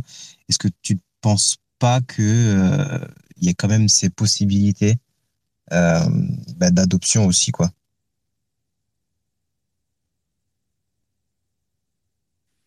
Ouais, enfin, genre, je, moi, mon avis, c'est que il y a plus important. Franchement, il y a plus important avec le sujet monétaire. Je suis d'accord. Euh, enfin, c'est absolument pas mon sujet. Peut-être, hein, je ne vais pas forcément passer beaucoup creusé le sujet, mais pour ce qu'on en voit, je vais dire avec plein de projets vers 2 de choses qui euh, très souvent sont foireuses. Je ne pense pas que je pense pas qu'on qu'on doive perdre du temps dessus. Moi, je préfère en tout cas me focaliser sur Bitcoin et c'est là tout mon intérêt pour l'instant. Je pense que les, les États et même les gens auraient aurait mieux, euh, enfin, gagnerait mieux à, à, se focaliser dessus, à, à bâtir des trucs autour de ce, euh, ce système, cet environnement hyper robuste qui a prouvé sa sécurité et son utilité. Et puis bon, après, oui, enfin, après, on n'empêche pas les gens de, de, de, de, de faire dans les icônes, chacun fait ce qu'il veut, mais c'est absolument pas mon sujet en tout cas. Oui, oui, après, après je, juste, je, je, j'étais pas en train de chiller quoi que ce soit. C'était juste un point de vue, savoir si, euh, enfin, juste avoir un point de vue de quelqu'un euh, local qui, qui savoir. Je, suis sûr que Big 6 à côté pourra te dire des choses alors dans ce sens. Vas-y, Bitcoin. Ça va? Ah, Ouais, ça va bien. Bonsoir, bonsoir à tous. Salut Frangin, ça va? Ah, presque très heureux de te retrouver toujours hein, euh, avec le ton Bitcoin. Euh, J'aimerais quand même intervenir, mais avant, avant d'aller de, peut-être dans le vif du sujet, parce que l'Afrique et les cryptos, c'est vraiment un thème qui m'intéresse beaucoup plus depuis un certain temps. Et je crois qu'aujourd'hui, j'en suis fait un, je m'en suis fait plutôt un sujet personnel. J'ai beaucoup plus euh, mis mon énergie dans ce côté pour essayer quand même euh, d'être pas, pas, un acteur, mais euh, apporter ce qu'on appelle euh, la connaissance, la lumière en Afrique. Et je salue déjà quelqu'un qui est aussi parmi là, qui est aussi engagé dans ce domaine. Je voulais revenir par rapport à tout ce qui a été dit pour dire quelle est la place des cryptos aujourd'hui? Il faut dire que je prends par exemple, ça parler du cas du Nigeria. Au Nigeria, je sais crois que beaucoup de gens ont été combattus. Il y a des gens qui ont eu les comptes gelés, il y a des gens qui ont eu les cartes qui ont été coupées, il y a les gens même qui ont été révoqués par rapport à ce qu'on appelle au Bitcoin ou soit aux, altcoins. Et moi, aujourd'hui, je vais beaucoup plus euh, aller plus loin pour dire, quand vous prenez le Nigeria, euh, au fait, le commerce, quand vous parlez de commerce, compte tenu de la volatilité du marché des cryptos, il faut dire que la plupart des échanges, euh, c'est pas beaucoup plus le Bitcoin qui est utilisé, mais beaucoup plus, je crois, il y a beaucoup plus de stablecoins comme l'UST qui sont beaucoup plus utilisés. Et en étant dans un pays qui est assez proche du Nigeria, parce que euh, pratiquement, euh, j'enchaîne dans le marché financier, comment ça se passe. Euh, les plus grands clients des, des, des acteurs béninois, c'est des stablecoins. Les Nigériens prennent des, stablecoins allant parfois même jusqu'à 1 million de dollars de stablecoin. Quand je le dis, je sais de quoi je parle. Aujourd'hui, il faut dire, euh, Presse avait dit quelque chose qui dit qu'il n'y a pas une parité, mais il faut dire qu'aujourd'hui, il y a des startups hein, qui naissent aujourd'hui dans le domaine de la blockchain des crypto-monnaies en Afrique de l'Ouest qui préconise beaucoup plus l'échange entre le dollar, pas entre le dollar, peut-être conversion du dollar, mais aujourd'hui entre le franc, franc CFA et directement avec les crypto-monnaies. Et aujourd'hui, la plupart utilisent ce qu'on appelle des agrégateurs financiers. Un agrégateur financier, c'est quelqu'un dans le domaine à qui on a accordé ce qu'on appelle un crédit pour dire qu'il est en mesure de le faire. Et comment il le fait Pour rendre plus sécurisées les opérations? C'est vrai, l'utilisation des agrégateurs essaye quand même euh, de déséquilibrer le coût, parce que l'agrégateur, oui, pour la sécurité de la transaction, euh, lui, il prend, il prend le franc CFA d'un autre côté, euh, le, la crypto est envoyée de l'autre côté, et il sait de restituer parce que c'est un peu difficile. Donc, aujourd'hui, il y a les agrégateurs qui sont là, et il y a, beaucoup, beaucoup de startups et d'entreprises qui œuvrent beaucoup dans le domaine. Oui, mais par rapport à la lutte, j'aimerais aussi revenir par rapport à la lutte. Vous dire qu'aujourd'hui, vous allez voir, nous sommes encore beaucoup plus confrontés à ces problèmes c'est vrai, nous qui vivons dans le domaine, dans, le pays, on sait la pression qu'on a. Et je crois qu'il y a de cela deux ou un mois environ. Euh, actuellement, au Bénin, nous sommes en train de vivre encore cette pression avec le gouvernement qui a fait sortir nos services, le ministre qui a fait sortir nos services, pour dire qu'il ne veut même plus entendre dans le pays les cas de. euh, même l'éducation dans le domaine de la crypto-monnaie, il ne veut même plus entendre, ni les, dans des groupes WhatsApp et tout ça là. Et aujourd'hui, beaucoup sont dans la peur. Et peut-être que c'est nous qui sommes quand même convaincus que euh, c'est la bonne voie qu'on essaie quand même encore à chaque fois de galvaniser. Et je salue quand même Lionel Gabiou qui est là, qui est un acteur aussi très, très, très, très influent dans le domaine, avec qui aujourd'hui nous sommes en train de mettre ce qu'on appelle euh, un cadre quand même pour essayer d'influencer. Maintenant, par rapport au sujet, je m'en viens pour dire quelle est la place des cryptos en Afrique. Là, c'est très, très crucial. N'oubliez pas, je prends mon cas du Bénin. Euh, le taux de, de bancarisation au Bénin est environ 19%. 19%, c'est très, très faible. Et quand on parle même d'utilisation des services euh, bancaires, on, va jusqu'à 12%. Et dans un pays où la pauvreté est vraiment grandissante, dans un pays où, où, même nous n'avons même pas encore de, de, de, l'acte de naissance euh, ou l'accès quand même au, truc, c'est un peu difficile. Il faut savoir que on a vraiment du problème après. Et à un moment donné, les cryptos donnent euh, le pouvoir à la jeunesse, donnent le pouvoir à la population d'y aller. Mais il faudrait leur apporter l'information. Et là où la difficulté est, euh, c'est que le pays est, tout est importé dans un pays où l'importation est beaucoup plus forte. Il faut comprendre que le problème, c'est aujourd'hui la conversion. Parce que c'est là le problème. Du moment où on ne peut pas acheter avec les crypto-monnaies, c'est un peu difficile. Donc, on prend les crypto-monnaies pour fuir aujourd'hui ce qu'on appelle les, les, les, difficultés bancaires, pour fuir ce qu'on appelle le tracking. Parce que je prends par exemple un cas. Aujourd'hui, vous avez de l'argent euh, dans votre compte bancaire, l'État est à mesure de vous demander comment vous l'avez eu. Et aujourd'hui, même si vous dites à un, euh, à un gouvernement ou bien on vous, on vous convoque à la BEF, et vous dites oui, j'ai fait du trading, j'ai fait de certaines choses. Et pour eux, c'est du chinois, ils ne veulent pas entendre. Ils le mettent toujours dans la DAC et vous êtes traqué. Donc aujourd'hui, les cryptos permettent quand même de fuir quand même toute cette attaque. Et il y a un cas que j'ai vécu il n'y a pas cela un mois, aujourd'hui qui m'a encore beaucoup plus reconfronté, où j'avais fait un dépôt de, je sais pas, hein, de 12 millions de francs CFA. Ça fait environ 20 euh, 000 dollars hein, dans un compte bancaire. Et peut-être un mois après, j'en avais besoin pour pouvoir financer un projet d'environ, je crois, hein, je voulais prendre au, moins 18 000, 19 000 dollars sur ça. Je suis allé à la banque. j'ai eu un fait de non recevoir parce que ce qu'on m'a sorti, c'est des trucs bidons. J'ai compris que vraiment, qu'il y a vraiment que le problème est très, très sérieux. J'ai dû quand même, euh, depuis un certain temps, le retirer par tous les moyens et l'avoir aujourd'hui euh, en, en, stablecoin, la plupart est en crypto-monnaie. Parce que c'est là aussi le problème. Donc, nous, nous vivons dans un, dans un environnement qui est vraiment ouvert quand je dis ouvert, parce qu'il y a de l'engouement. Mais il faut comprendre que c'est un peu difficile. C'est encore très, très difficile pour ceux qui vivent au pays, pour ceux qui savent. Euh, du moment où je ne peux pas aller acheter de l'huile, je ne peux pas faire certaines choses. Parfois, on se demande euh, pourquoi l'avoir.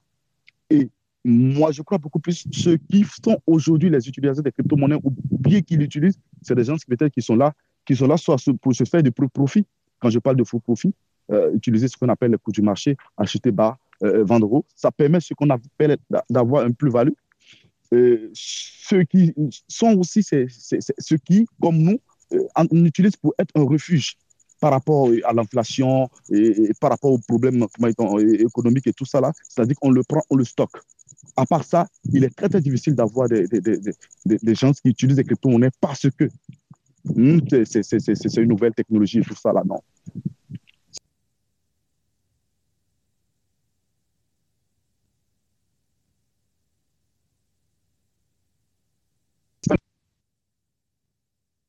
Il y a beaucoup d'entreprises qui naissent, il y a beaucoup de startups qui naissent, il y a beaucoup de, jeunes aujourd'hui qui sont beaucoup plus engagés dans les crypto-monnaies.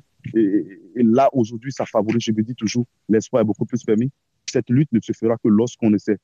Et Prince l'a aussi dit, euh, vous savez, l'Afrique est aussi confrontée à beaucoup de problèmes qu'on appelle l'ANAC, où les, jeunes sont toujours dans la tête d'anarcher les autres, de, mettre en péril les autres. Et tout ça, là, sur ces problèmes, ne favorise pas encore beaucoup plus ce qu'on appelle euh, l'intégration et beaucoup plus, euh, mettons, dans le domaine de la, des crypto-monnaies. Je vais m'en arrêter en attendant. Bah ouais, non, mais c'est. Euh, je, vais, je, vais, juste je vais te donner la parole à Salissou. C'est marrant parce qu'en fait, tu confies un peu le, ce que disait Prince tout à l'heure. En fait, c'est que, genre, en gros, c'est beaucoup moins une histoire de faire du gain avec l'appréciation euh, de Bitcoin que finalement en fait les opérations courantes. Finalement, c'est juste euh, c'est euh, c'est le, désir d'avoir une monnaie qui qui n'est pas tracée, qui n'est pas qui est fluide, que tu peux que tu peux utiliser en fait tout simplement, genre que tu peux utiliser librement avec d'autres personnes pour faire du commerce, etc. C'est en fait une espèce de de, de, de, moyens, une clé euh, qui vous déporte. C'est un moyen juste de, de, faire du commerce, tout simplement, d'interagir économiquement avec, avec d'autres personnes, quoi, plus que euh, vraiment l'idée de s'enrichir ou quoi. C'est vraiment ça, c'est vraiment un outil. Effectivement, effectivement, je crois que c'est dans ce sens. Bon, côté commerce, euh, je crois que aussi, euh, je crois, euh, je prends d'un sujet que je mets l'Afrique de l'Ouest, à part les commerces interfrontaliers où on peut, c'est un peu difficile parce que il faudrait aussi avoir le cadre où quelqu'un qui est un peu plus haut placé quelqu'un qui est de l'autre côté qui peut permettre quand même ce qu'on appelle une conversion, c'est-à-dire que euh, j'ai un, client en France, il faut que le client puisse accepter hein, ce que je lui offre en termes de crypto moi avant de pouvoir le faire, ce qui est un peu difficile, euh, mais beaucoup plus, je crois, dans le commerce à l'intérieur, aujourd'hui, entre nous, même pour pouvoir faire des commandes et tout ça là, on utilise et beaucoup plus peut-être les stablecoins parce que euh, avoir un taux fixe et tout ça là, ça permet beaucoup plus de, d'avoir une parité directement sur, sur le franc CFA voilà à peu près le, le, le, le, cadre dans lequel nous sommes. Mais je sais que euh, d'ici 5 ans, 10 ans, nous aurons vraiment, franchi un grand pas si vraiment tout le monde ne baisse pas les bras, tout le monde n'essaie pas quand même de, de, de, de jeter. C'est vrai. Euh, Prince l'a aussi dit, il y a certaines choses qui sont insaisissables, il y a certaines choses qu'on ne peut pas interdire parce que l'État n'a pas le choix. Ils n'ont pas de moyens quand même de, de, traquer ni de faire truc, à moins qu'on ne puisse aller dans chaque maison, dans, euh, prendre le portable de chaque personne et tout ça là. Ce qui est difficile. Moi, je suis un utilisateur, je peux avoir quand même ma clé Ledger à la maison, bien euh, avoir une appli de stockage. Chaque fois, le désinstaller du moment où j'ai ma clé, clé, clé privée je peux le récupérer à tout moment et essayer de faire tout. Donc, euh, à chaque fois qu'ils vont essayer de, de, de, de, stopper, de trouver une solution, il y aura toujours d'autres solutions. Et moi, je dis toujours, ce qui a fait la force du Bitcoin aujourd'hui au Nigeria, c'est cette lutte qu'à un moment donné, l'État avait menée euh, pour essayer quand même d'éradiquer, pour interdire, et essayer même de ce qu'on appelle un tracking assez massif vers tous ceux qui font, euh, qui adoptent le Bitcoin. Et aujourd'hui, ça en fait une force. Et je crois que nous sommes aussi dans cette lancée qui dit peut-être la révolution qu'on croyait peut-être dans, dans 10 ans, dans 15 ans, peut-être se fera dans les 5 prochaines années. On le sait et on ne le sait pas, mais c'est notre vœu le plus cher quand même. Euh, Salissou, tu voulais dire quelque chose? Oui, euh, bah, merci du coup. Euh, avant toute chose, merci à tous.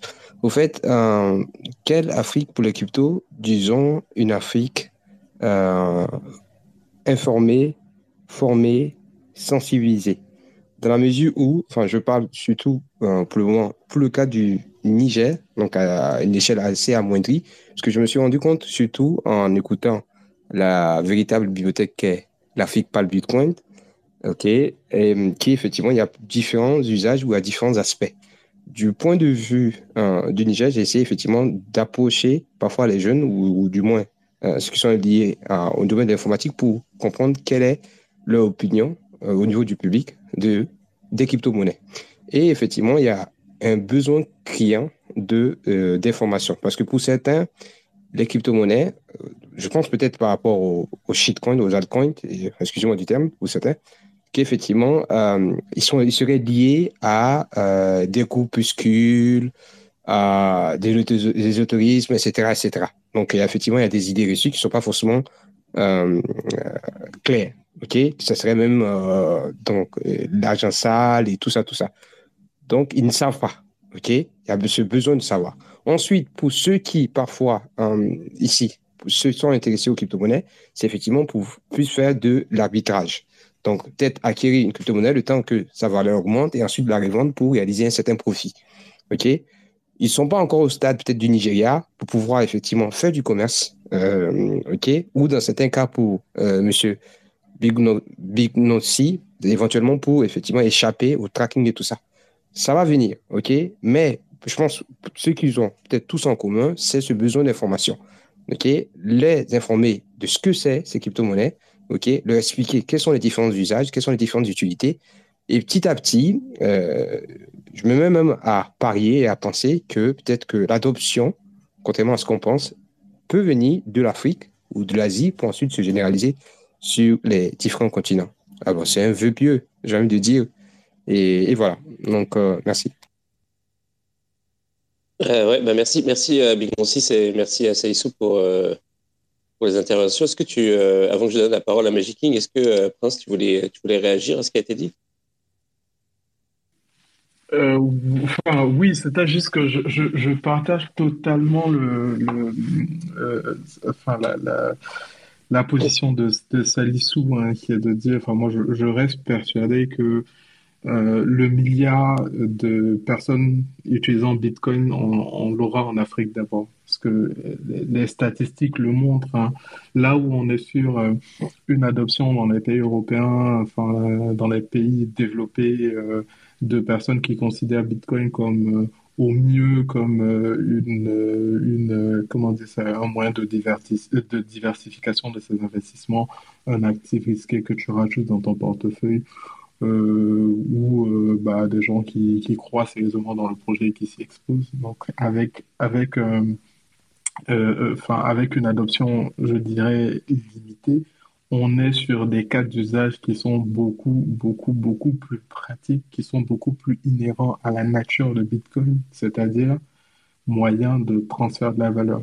Et euh, ce, cas d'usage, il est de plus en plus en train de se, de se développer dans les pays africains et tu as de plus en plus de personnes qui y vont. Je pense que quand on regarde les chiffres euh, dans ces pays-là, ça, ça, va, ça va très vite en fait, le nombre de personnes qui sont en train de l'adopter parce que ils sont marginalisés du système bancaire. Je veux dire, enfin, pour ceux qui ne le sauraient pas, hein, en Afrique, on parle d'environ euh, 35 35 à 40 des, des personnes qui n'ont pas de pièces d'identité, donc qui ne sont pas identifiées. Donc, ça fait de facto des gens qui ne peuvent pas accéder aux services bancaires.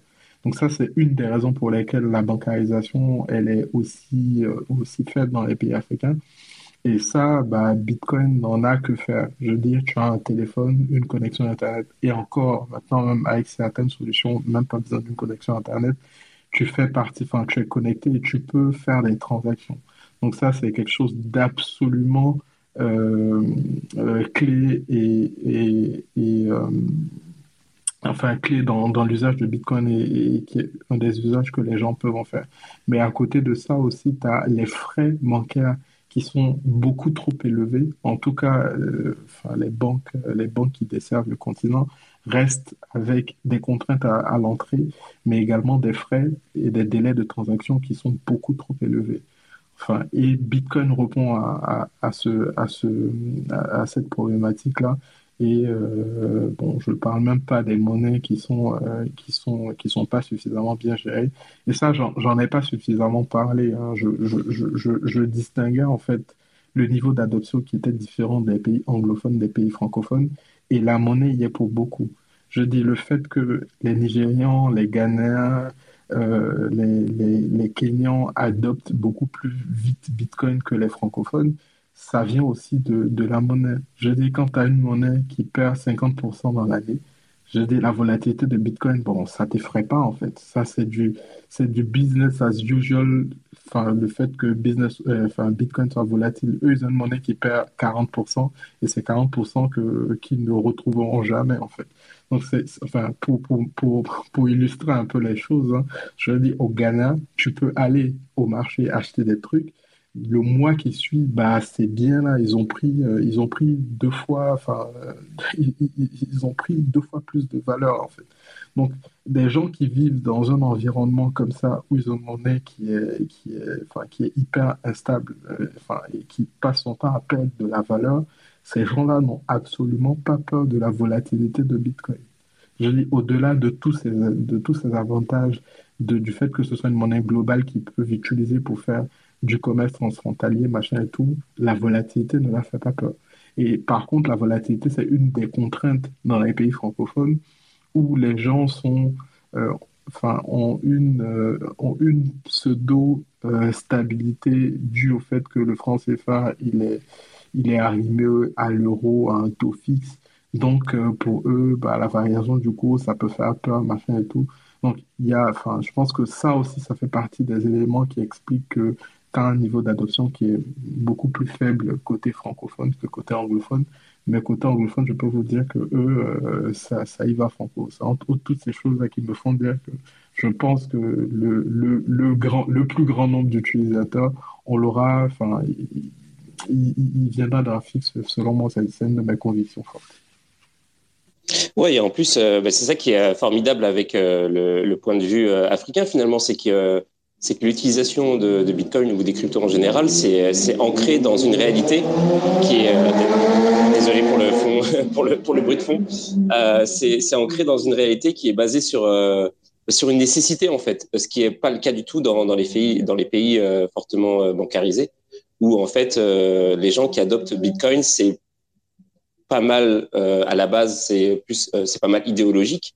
Euh, c'est euh, et, et, ça drive la spéculation, etc. Mais il c'est plus la prospective en fait. C'est l'idée que oui, un jour on en aura besoin. Alors que euh, dans le cas africain, c'est comme c'est on en a besoin maintenant. c'est genre ça résout des problèmes concrets maintenant et, et c'est ça qui est, qui est fascinant en fait. donc avec le débat qu'on a qu'on a ce soir. ouais, Magic, tu veux dire quelque chose? What is up? What is up, euh, moi, je trouvais que la question, c'était quand même quelle Afrique pour la crypto et qu'on parlait quand même beaucoup de, de maximalisme Bitcoin. Euh, ça, ça m'attristait un peu parce que du coup, on dénigre un peu euh, les, j'ai entendu shitcoin, euh, DeFi, alors de, de, façon négative, alors qu'il y a beaucoup de, de, modèles qui pourraient être créés, de nouveaux modèles. Euh, moi, j'ai une partie de ma famille qui habite en Côte d'Ivoire euh, que je vais que je, que je vais bientôt voir d'ailleurs. Je me souviens que la dernière fois que j'ai été allé, il y avait pas mal de d'économies participatives qui pouvaient intégrer, par exemple, des économies de tokens au lieu de euh, être phagocytées par des sociétés qui utilisaient en fait des, des, modèles de souscription. Je pense par exemple à toutes les boîtes qui, qui fournissent des panneaux solaires avec des, euh, des abonnements télé, Canal+, téléphone et ce genre de trucs alors que euh, ça pourrait être, par exemple, des solutions qui apportent euh, des services. J'entends, on met une batterie, un panneau solaire, et ça permet de, dans des endroits un peu reculés, par exemple, de, de poser de l'énergie et de quantifier cette énergie, de la partager, euh, tout en tout en permettant des, des, des points d'accession électrique. Quoi. Euh, et, et, qui peut en découler d'autres services, pas sans nécessairement apporter uniquement un abonnement télé, quoi, genre de la, la, la, vision, de la lumière, ce genre de choses. Euh, donc je pense, je pense qu'il faut pas trop non plus euh, parler de tout ce qui n'est pas Bitcoin comme genre du, shitcoin ou quelque chose à dénigrer, mais vraiment plus quelque chose à genre voir quelles sont les possibilités qui nous sont offertes, quoi. Euh, je pense que ça a plus de sens si on veut, si on veut arriver à, à, créer des solutions qui, qui sont pertinentes pour demain. Euh, tu voulais dire quelque chose? Ensuite, euh, Saïsou. Oui, oui.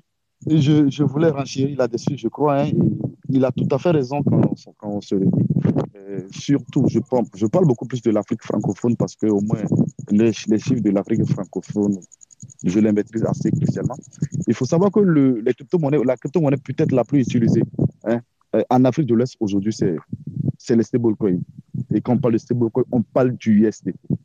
80%. Je dis bien 80% aujourd'hui de, tout ce qui est échange, achat tout ça là, euh, est utilisé au plus ce qu'on appelle les, USDT.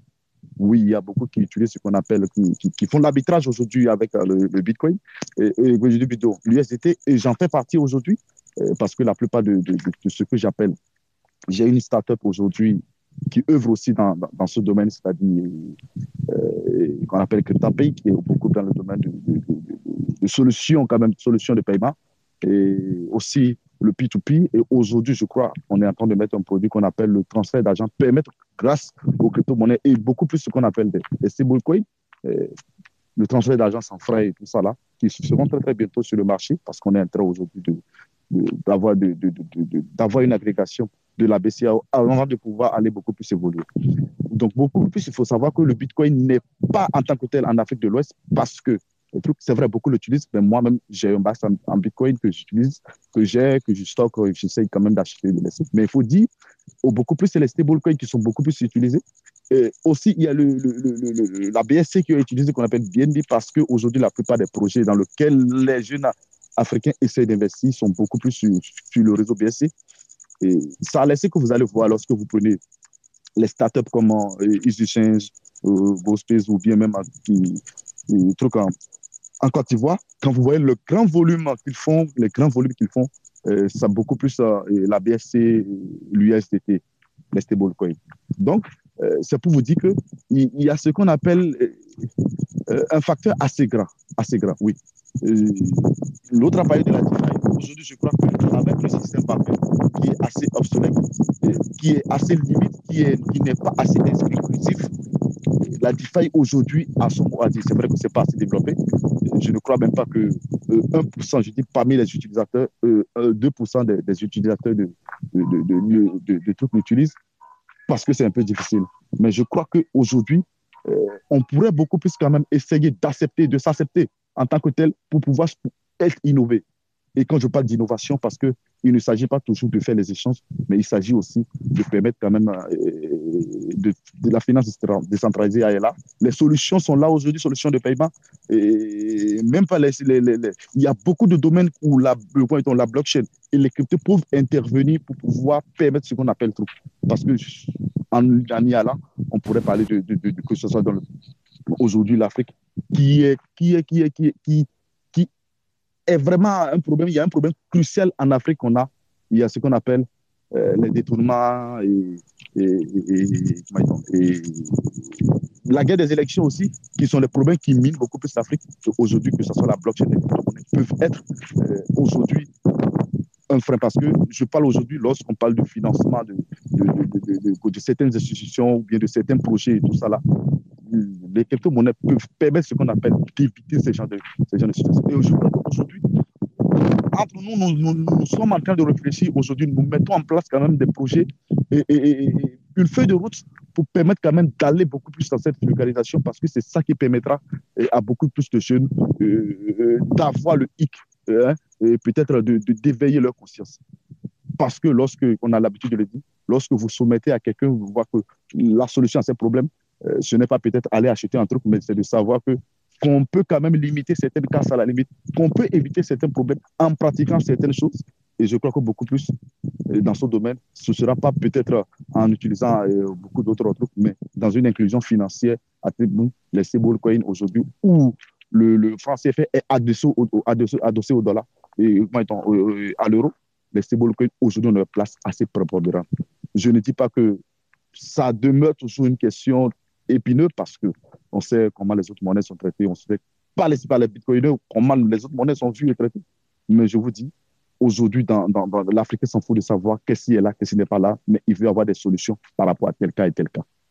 Et là, par, rapport aux solutions, il est obligé peut-être d'aller dans ce qui le rend beaucoup plus assez plus aisé et plus inclusif. Voilà ce que je voulais renseigner sur ce, sur ce domaine. Ben merci. Euh, bon, il y a beaucoup de, beaucoup de monde qui veut parler. Euh, vas-y, Salissou. Après, euh, je donne la parole à, à Lionel et puis à Frédéric. Pardon, okay, je, merci. je, voulais juste apporter un truc, hein, juste avant de passer la parole à Salissou. Je ne veux pas forcément, enfin, comme vous pouvez le constater, hein, on a en Afrique des, enfin, des opinions diverses et puis ces mêmes discussions qu'il y a dans la communauté crypto on a également ces discussions-là. Il y a du shitcoin, il y a de litecoin, machin et tout, et chacun a ses convictions, et puis, euh, et puis chacun avance, euh, avance selon. Donc, euh, on va pas forcément rentrer dans des discussions de qu'est-ce qui est mieux, qu'est-ce qui est pas mieux. Mais bon, au moins, ça vous montre que les opinions sont diverses, les positions sont diverses, les utilisations de la crypto sont diverses. J'ai une conviction, après, chacun a sa position, et puis, et puis on avance comme ça. Voilà. Ok. Merci pour la précision. Euh, Oui, euh, effectivement, à un moment, là où j'ai évoqué euh, les altes ou les sites, j'ai présenté, enfin, j'ai mis une petite nuance pour m'excuser pour certains, effectivement. Mais euh, moi, j'ai un biais, celui notamment d'avoir une approche un, peu d'enseignant, un peu de formateur. C'est-à-dire que pour moi, il faut donner sa chance à tout le monde. Effectivement, le but étant de sensibiliser le plus de personnes pour effectivement faciliter l'adoption de cet écosystème que je semble assez intéressant, que je, en toute modestie, que je perçois intéressant. Donc, c'est pourquoi je dis à chaque fois qu'il faut prendre le temps d'informer les gens. Il a, il a mentionné la, enfin, Magic King, il a mentionné la DeFi. Personnellement, j'ai essayé de comprendre, j'ai essayé de comprendre la DeFi, mais j'ai encore, j'ai encore du mal, ok? En toute honnêteté, ok? Euh, il y a du potentiel parce qu'effectivement, quand on voit certains, ce qu'a permis la DeFi dans certaines parties de l'Asie, je dis, ah, ça peut être un élément effectivement intéressant au niveau du continent. Quitte maintenant à, aux agents ou du moins aux intervenants de la DeFi de bien se vendre et alors de, de s'auto-filtrer. Parce qu'effectivement, certains agents de la DeFi ou alors certaines même plateformes centralisées, ok, se sont malheureusement caractérisés dans le mauvais sens. Pour là, au sein des économies euh, occidentales ou alors américaines, effectivement, on a vu des scandales, euh, plateformes FTX, euh, etc., etc. Ce qui veut dire que ce genre d'acteurs, s'ils viennent encore à se placer de la DeFi et qu'ils viennent en Afrique, croyez-moi, ça va permettre aux anti-crypto et autres actifs numériques de tout simplement d'avoir un mot à dire. C'est-à-dire, ah, attention, ceux-là, quand ils viennent, ils vous peuvent promettre monde et merveille, mais au final, ils finissent par fuir avec la caisse. Vous voyez, ça peut être des choses, effectivement, qui peuvent jouer en à la défaveur de ces acteurs, la DeFi et autres. Là où j'ai pris un peu, excusez-moi du thème, encore j'ai un biais, l'avantage, du moins, je donne un peu l'avantage à l'Afrique par le Bitcoin, c'est qu'au niveau du Bitcoin, jusqu'à présent, j'ai pas encore vu qu'effectivement quelqu'un ou un scandale dans le sens, dans le sens où quelqu'un allait avec la caisse ou tout ça. Peut-être ça va arriver, parce que je suis nouveau, vous m'excuserez. Donc le jour où ça va arriver, là encore, effectivement, je vais le plus tôt possible tirer la sonnette d'alarme pour aussi avertir. Attention, même le Bitcoin n'est pas parfait. Le but étant d'essayer de mettre au-dessus-dessous, de, de, former tout le monde, d'informer tout le monde, d'être le plus neutre possible.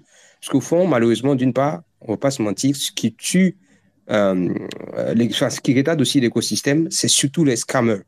Il y a beaucoup de scammers, que ce soit tout, tout ce qui est lié au Web3. Personnellement, j'ai eu face à tellement de scammers et malheureusement, euh, ça ne facilite pas l'adoption. Et aussi, un autre point également, c'est, il avait mentionné euh, BSC, Binance. Donc, il y a Binance, il y a d'autres acteurs, mais principalement quand je feuillette ou quand je fais la veille euh, euh, juridique ou autre, je me rends compte à chaque fois, effectivement, Binance, il va à fond au sein du continent et organise parfois des ateliers de formation et tout ça, tout ça. Bon, c'est bien, c'est formé et tout ça, mais aussi c'est un peu de la pub, parce qu'ils mettent en avant le produit, le service et tout ça. Je ne suis pas pour Binance, je suis pour personne, je suis plutôt pro tout ce qui est euh, technologie qui permettra effectivement l'adoption de ce qui est assez intéressant pour tout le monde. Donc voilà, DeFi, certainement, Magic King, comme son nom l'indique, est un king de la DeFi et qu'il aura effectivement, il saura en tant que, euh, en tant que prophète, ben, excusez-moi du thème, de, de la DeFi, mieux vendre et mieux assainir l'écosystème avant de le présenter. Et en l'assainissant, effectivement, ça permettra euh, et à la DeFi et au Web3 de mieux se vendre auprès euh, de la population africaine. Et voilà. Donc, merci, modeste conclusion. Merci à tous.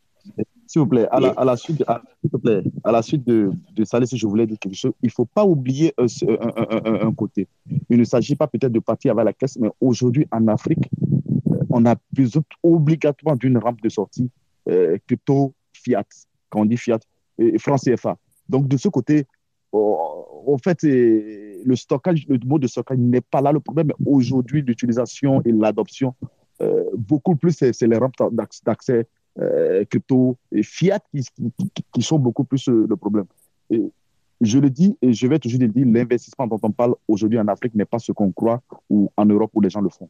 Aujourd'hui, les gens utilisent les crypto-monnaies, un, pour avoir du bénéfice, quand on dit acheter ou revendre immédiatement et avoir le franc CFA.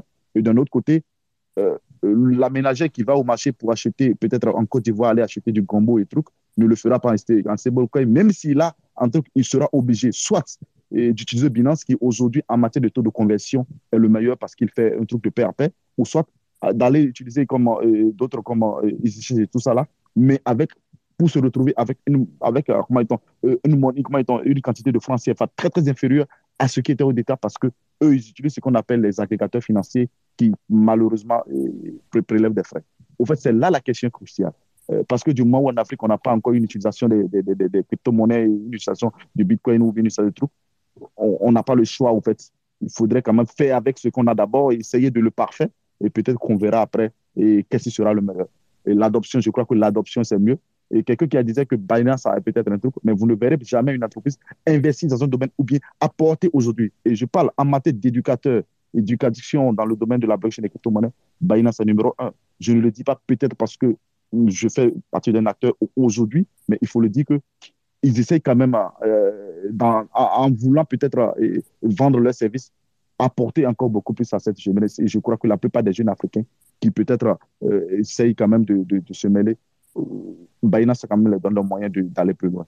Mais d'un autre côté, il faut dire, le problème auquel nous sommes beaucoup plus confrontés, c'est la conversion. Aujourd'hui, la plupart, on a besoin de ce qu'on appelle des, rampes de sortie, fiat, comment et crypto fiat, assez, assez tôt. Et c'est là le problème aujourd'hui. Merci beaucoup. Je, je, peux juste répondre à Salisso rapidement pour le remercier de ses doux mots et essayer de faire le grand écart avec Bagons, avec Bagons 6 pour euh, parler du FDC et de DeFi. Euh, là, par exemple, j'ai mis dans les commentaires une, il y a une pool de prêts non collatéralisés où on peut euh, mettre des USDC, donc euh, pas dans, dans les francs CFA, mais on peut mettre de l'USDC dedans et prêter son argent à une société euh, euh, panafricaine euh, pour qu'elle, elle utilise cet argent euh, je crois, de ce qu'elles disent dans l'économie locale ou en tout cas africaine. Euh, j'ai un biais, j'ai cofondé le protocole qui permet de faire ça, mais euh, en tout cas, c'est un, cas d'exemple de DeFi et d'investissement en Afrique pour moi. C'est même un cas d'école, quoi. Euh, c'est une poule récente, donc vous lui accordez le crédit que vous voulez. Il y a des, c'est fait en partenariat avec des, des protocoles de credit scoring aussi. Et, je vous invite à regarder ça, mais c'est pour moi, c'est un cas d'exemple euh, qui est probable. C'est un peu comme euh, les, mécanismes financiers de, de microcrédit, je crois, qui, existaient, euh, qui se refont un peu sur DeFi. Il y a des différentes, des échelles un peu plus différentes, quoi. Voilà. Ok. Euh, bah, c'est sûr qu'après euh, le, le, sujet en fait euh, de en fait de bah, crypto versus Bitcoin, c'est c'est un peu c'est un petit peu sans fin. C'est-à-dire que moi aussi, je t'avouerais que je me posais la question au départ de en fait finalement pourquoi si c'est pour faire du commerce transfrontalier, pourquoi utiliser Bitcoin plutôt qu'une autre crypto finalement? Mais il y a tout le, côté aussi peut-être incensurable, euh, le fait que euh, bah, tu as tous les scams, et que ça, bon, moi, tout ce qui a, tous les arguments en fait, qui ont été donnés euh, jusqu'à maintenant. Euh, peut-être aussi c'est quelque chose qui, va amener à se développer plus tard quand les bases sont posées avec Bitcoin, etc. Euh, mais avant que, bah, je voulais en dire plus par rapport à ça, mais le problème c'est qu'il y a plein de gens qui veulent parler. Euh, je, je sais plus l'ordre, mais je vais donner la parole à Frédéric. Et ensuite Bloc 67, je pense, et après Rihanna. Je suis pas sûr que ce soit la bonne idée parce que je vais être assez méchant. Euh... Il y a deux trucs qui m'ont fait bugger. Enfin, après, je suis pas légitime sur peut-être plein de trucs, mais j'ai travaillé quand même sur certains pays. L'Afrique, c'est assez large. Hein. Et par exemple, il y a deux pays où j'ai travaillé dessus, euh, et j'y étais même. Euh, L'Afrique du Sud, c'est pas du tout la même conception des cryptos que ce qui a été décrit. Par exemple, c'est un pays qui est très avancé sur les cryptos et qui avait même des applications dessus euh, depuis 2015. Et euh, eux, bah oui, il n'y a qu'une tranche de la population qui a vraiment besoin des cryptos et qui s'en servent vraiment quasiment comme des Européens. Ils sont assez proches. Ils sont pas sur les systèmes de paiement. C'est mon deuxième point après. Et euh, un autre pays auquel j'ai travaillé, c'était la Tunisie. Et la Tunisie, là, ils sont sur euh, des monnaies qui en principe n'ont pas cours ailleurs. Et par contre, ils ont une énorme diaspora. Et là, c'est plutôt sur des échanges crypto, comme tu dis, transfrontaliers, mais carrément pour envoyer de la richesse de l'autre côté et avec le problème qui était un peu évoqué derrière, qui est le problème du dernier kilomètre. Mais on est sur des transferts de flux qui sont entre l'Europe ou les États-Unis, surtout le Canada, pour la Tunisie, euh, vers dessus, avec une économie totalement parallèle. Et euh, bah, j'avais été consulté par le gouverneur de la Banque centrale là-bas, comment euh, rattraper les wagons pour qu'il n'y ait pas une économie carrément parallèle pour eux? Enfin, l'Afrique, c'est large et l'utilisation des cryptos, c'est large aussi, quoi, pour eux. Et donc, on en vient à mon deuxième point, c'est les cryptos sont utilisés pour certains comme un système de paiement, et euh, là, il y en a certains qui, quand ils ont une monnaie, une économie faible, ok, le Bitcoin c'est très bien et tout. Euh, D'autres, alors, enfin, le côté stablecoin et Binance, euh, ça me fait hurler de rire parce que c'est complètement faux parce que pour l'instant, Binance à chaque fois passe par des accords d'opérateurs locaux et euh, jamais ils seront au niveau d'un M-Pesa ou d'un Orange Money qui sont vraiment les systèmes de paiement les plus majoritaires en Afrique. Enfin, si on regarde les trucs derrière, à côté Binance, c'est juste, on a un, un, sorte de trou juridique et on essaye de faire des accords financiers pour passer, mais c'est tout. Quoi. Ils n'ont jamais réussi à établir un système de paiement euh, de ce niveau-là. Ils ne sont pas partis pour. Euh, ils sont plutôt là pour avoir une sorte de niche et tout et d'être présents. C'est euh, une, stratégie de conquête, soit, mais on n'est pas sur un système de paiement. On est sur un exchange centralisé qui propose un service dessus derrière, qui a après des filiales de paiement et tout, mais ils ne sont pas du tout la carte Binance comme vous pouvez l'avoir certains Européens dessus. Je crois que c'est plus en cours aux États-Unis, mais ils n'ont pas de système de paiement. À chaque fois, ils passent par un opérateur du pays, où des fois il y a quelques agrégateurs d'opérateurs de, paiement, mais ils n'ont pas de système de paiement en Afrique. Donc le dernier kilomètre n'existe pas, et donc s'il y a utilisation de ces avec Binance, c'est que de la réserve de monnaie, et parce que les gens sont plus habitués à avoir euh, surtout euh, des cotations ou même des dollars. Hein. Il y a certains pays qui sont très influencés par le dollar euh, hors des stablecoins et tout dans leur économie. C'est souvent pas les, pays du franc CFA, parce que le franc CFA a quand même alors je dirais pas une stabilité, mais plutôt une confiance dans sa valeur, même si c'est pour moi aberrant que ça soit encore gouverné par une partie de la Banque, euh, de France. Euh, voilà. Mais enfin, il y a le, vrai problème de l'Afrique, c'est le paiement. C'est comment vous faites dans votre marché, euh, vous êtes capable de faire du paiement. Et ça, c'est les systèmes de paiement. Et c'est les systèmes de paiement actuellement, c'est les systèmes de paiement par mobile.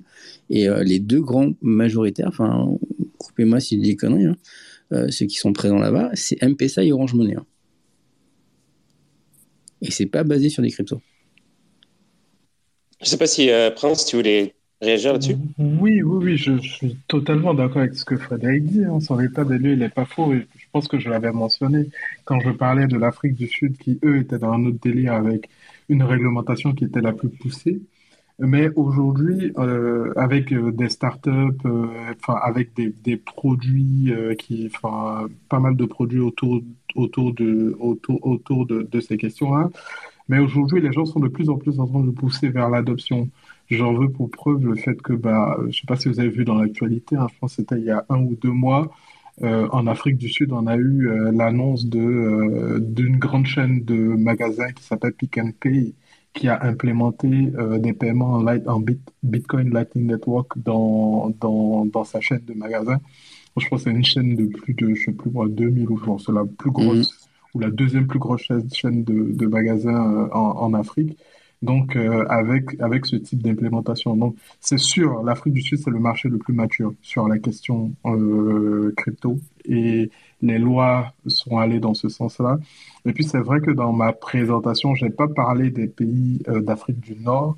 Enfin, surtout parce que là-bas, on est plus en mode interdiction. Je veux dire, quand tu prends le Maroc, l'Algérie, la Tunisie, c'est des pays où les gens ne sont pas super encouragés par la loi à utiliser. Mais ça n'empêche, comme Frédéric l'a dit, que les gens l'utilisent vachement, notamment pour les questions de transfert, transfert monétaire. Et bah, c'est un des cas d'usage qu'on retrouve de plus en plus. Enfin, euh, on retrouve régulièrement sur, tout le continent. Hein. Donc, commerce transfrontalier, rémittance, pour moi, ce sont les deux, deux plus gros euh, usages de, de, Bitcoin et des cryptos sur le continent pour l'instant. Et puis, petit à petit, les gens sont en train de pousser sur des solutions qui permettent de, les dépenser en paire à paire euh, enfin, auprès des commerçants, machin tout. Et puis pour reprendre à la question de, enfin pas répondre, je, je confirme le fait que sur le, sur le continent, le moyen, le système de paiement le plus utilisé, euh, c'est le mobile money, effectivement. Donc, M-Pesa, en fait, c'est le nom du mobile money, enfin, de la, comp, enfin, de, la compagnie. De, de, la compagnie, on va dire. Enfin, non, c'est le nom du produit par la compagnie euh, de téléphonie de, du Kenya. Donc le Kenya a été le pays précurseur dans le domaine du mobile money. Et je crois qu'ils sont, ça marche sur 8 pays maintenant, c'est ça, un truc comme ça? Enfin, c'est pas du tout Ça marche quasiment sur tous les pays. Ah enfin, je veux dire, tu as du mobile money euh, enfin, en Afrique de mhm. l'Ouest, en Côte d'Ivoire, dans tous les pays d'Afrique de l'Ouest. Mobile. En fait, je pense que le mobile money, c'est un des moyens de paiement les plus répandus en Afrique. Mais là encore, il y a des, enfin c'est pas enfin pas pas totalement uniforme mais c'est là que enfin les gens font beaucoup d'erreurs en essayant d'interpréter euh, que ce soit l'adoption du Bitcoin ou même les, les, les, usages que les gens font. Quand tu prends des pays comme le Nigeria, l'Afrique du Sud, le mobile money, ça n'existe euh, quasiment pas. Je dis, on n'est absolument pas sur les mêmes niveaux d'utilisation. Pour vous donner une autre idée, hein, en Côte d'Ivoire, donc il y a mon pays, euh, en Côte d'Ivoire, on a euh, le taux de pénétration des téléphones mobiles, c'est de 140%. C'est pour vous dire, parce que tu as énormément de personnes qui ont plusieurs lignes de téléphone, téléphoniques, qui ont plusieurs numéros de téléphone, qui ont plusieurs portables. Donc, on a un taux de pénétration de, téléphone portable qui est supérieur à la population. Et puis ensuite, le mobile money, on est sûr, j'ai regardé les chiffres de septembre 2022, donnait 80% de taux de pénétration du mobile money. Donc 80% de la population peut faire des transactions Et il faut expliquer aux gens qui sont, qui sont, là aussi, c'est que euh, ces paiements-là, c'est même pas avec un QR code et tout, c'est même pas avec un smartphone. Hein. Ils sont compatibles aussi avec un, juste un code que tu reçois par SMS. Hein. on, est sur des technologies archaïques, enfin on peut vraiment utiliser un vieux téléphone. Exactement pour vous schématiser un peu comment le mobile money il, fonctionne, parce que c'est vrai que c'est des choses auxquelles euh, des gens qui sont dans les pays occidentaux sont pas forcément euh, sont pas forcément familiers avec.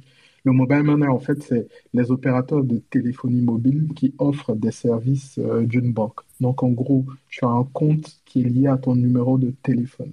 Donc, le fait que tu as un numéro de téléphone, ça fait que tu as un compte bancaire. Et ce qui serait euh, ton IBAN, donc qui te permettrait de faire les transactions, c'est ton numéro de téléphone. Donc, typiquement, moi, je peux faire une transaction, donc je peux envoyer de l'argent à Bigon 6, par exemple. J'ai juste son numéro de téléphone. Il me suffit de composer euh, grâce à, enfin, c'est la technologie qu'on appelle l'USSD, hein. donc c'est composer une suite de, chiffres une suite de chiffres, un code euh, dièse 122 par exemple, tu rajoutes son numéro de téléphone, étoile, tu rajoutes ton montant et tu rajoutes ton code secret. Et puis sur cette base-là, sans avoir besoin d'Internet, c'est juste de la connexion radio en fait. Grâce à ça, tu envoies de l'argent aux gens, tu reçois de l'argent et ça c'est hyper répandu. Je veux dire, aujourd'hui, à tous les coins de rue, tu as des petites caisses, des personnes qui peuvent te permettre de faire ton non-ramp off-ramp. En fait, tu peux convertir ce que tu as sur ton compte mobile money sur ton téléphone en espèces, donc, ou, ou tu peux faire l'inverse, en fait, déposer de l'argent que tu as en espèces sur ton compte mobile money. Et c'est largement répondu. Aujourd'hui, tu peux aller au même titre que tu vois un commerçant, tu veux acheter quelque chose dans les pays développés, tu sortirais ta carte bancaire Visa, Mastercard et tu paierais euh, sur un terminal de paiement. De la même manière, dans ces pays-là, tu pars chez un commerçant, enfin, la vendeuse du quartier, machin, tu veux acheter quelque chose, à ta mobile money, ok, tu ne, il n'y a aucun échange de cash. Juste sur la base d'un numéro de téléphone, tu lui transfères 2000 francs, tu lui transfères 1000 francs, et puis tu fais ta transaction, tu récupères, tu récupères ce, que tu, ce, que, ce que tu veux. Donc c'est vraiment un moyen, enfin, c'est une technologie qui a vraiment cassé le game en poussant la bancarisation euh, dans, certains pays. Mais comme je le dis, c'est pas pareil dans tous les pays. Tu as des pays qui ont un taux d'adoption du mobile money qui est hyper élevé. Tu as des pays comme le Nigeria où tu as les banques qui ont été hyper pushy. Euh, pour ceux qui ne savent pas, au Nigeria, en fait, euh, après l'industrie pétrolière, qui est la première industrie du pays, dans la contribution au PIB, c'est l'industrie bancaire. Le Nigeria produit les, les, plus grosses banques panafricaines, les champions de la banque euh, sur le continent. Et donc, ils ont une force impressionnante et ils ont mis une pression de dingue sur les opérateurs téléphoniques pour les empêcher d'avoir les licences donc le mobile money au Nigeria, ça n'a pas décollé comme, euh, comme, comme dans les autres pays.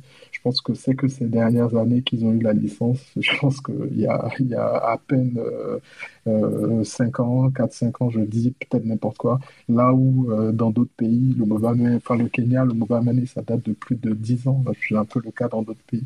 Donc tu as vraiment ces disparités-là mais n'empêche que, euh, pris globalement, le mobile money a, aidé énormément à la bancarisation, au fait que les gens puissent passer à, arriver à faire des transactions digitales.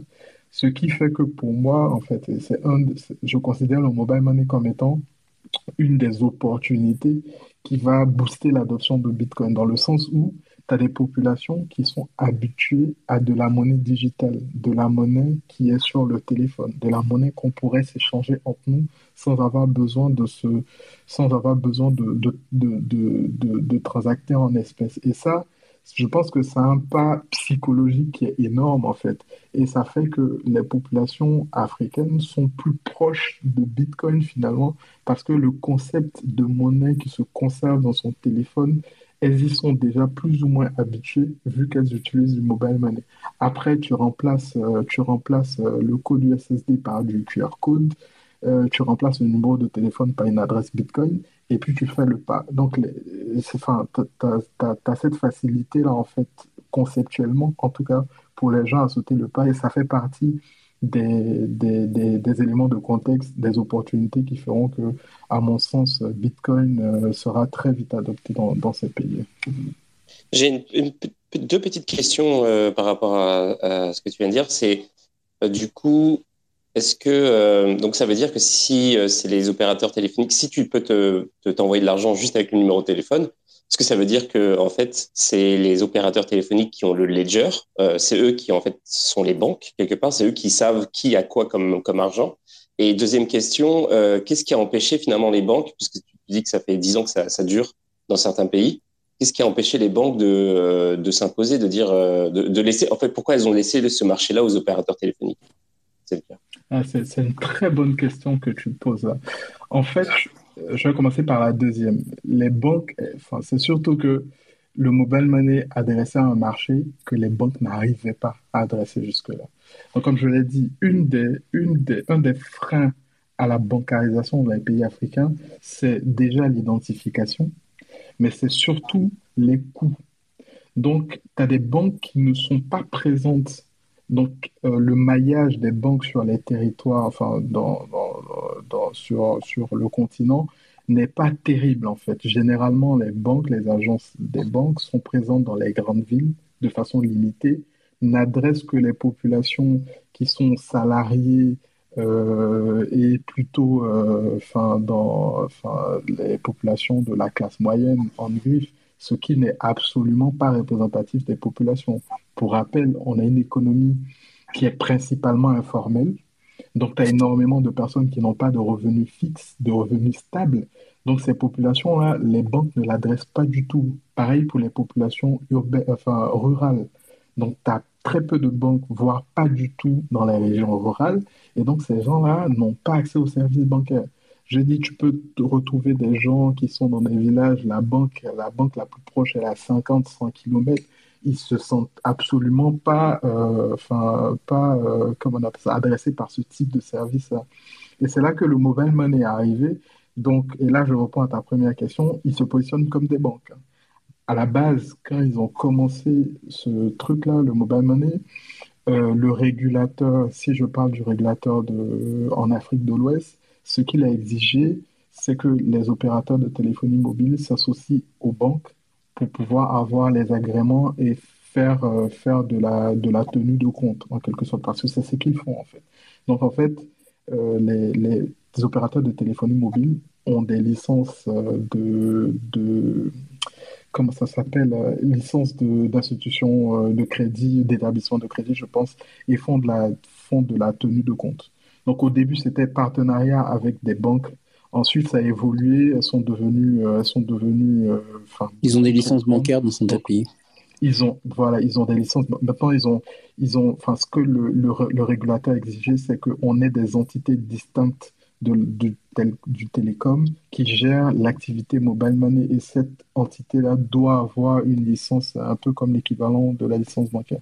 Parce qu'au début, il ne faisait que de la détention et permettait aux gens de s'échanger euh, de la monnaie numérique, en fait, parce que c'est ce que c'est. Euh, c'est du franc CFA numérique. Après, bah, après, tu peux le changer contre du cash et tout, et tout mais c'est de la monnaie numérique. Et puis, de plus en plus, on commence à intégrer des services bancaires classiques y compris le crédit. Donc aujourd'hui, tu as la possibilité euh, de prendre euh, des crédits. Bon, c'est des montants, euh, c'est des montants, enfin, on n'est pas sur du crédit immobilier, hein. c'est vraiment des crédits à la consommation rapide que tu peux prendre rapidement en saisissant un code, machin et tout, et, euh, ils te prélèvent euh, ton crédit comme on le ferait euh, comme ça. Et puis, ils ont, ils ont étoffé leur offre avec notamment des cartes, des distributeurs, machin et tout. Mais là, on est vraiment en train de parler des opérateurs de téléphonie mobile, c'est pas des banques. Et ça part du fait qu'ils ont adressé une population que les banques n'arrivaient pas du tout à servir. Et aujourd'hui, ils ont atteint une taille critique, hein, je veux dire, vis-à-vis des banques. Enfin, les opérateurs de téléphonie mobile ont vraiment occupé le terrain, ont amélioré le taux de bancarisation euh, de ces régions et sont devenus des acteurs incontournables finalement dans, dans, euh, dans la finance et dans l'économie de, de, ces pays. Ils ont aussi euh, ils ont fait une économie d'échelle sur le fait des paiements aussi, les terminaux de paiement. Une banque qui devait avoir des succursales, il devait avoir aussi des, pour un Européen ou un Américain, lui, il pensera de suite qu'il y aura un terminal de paiement. Là, il bypassait le terminal de paiement.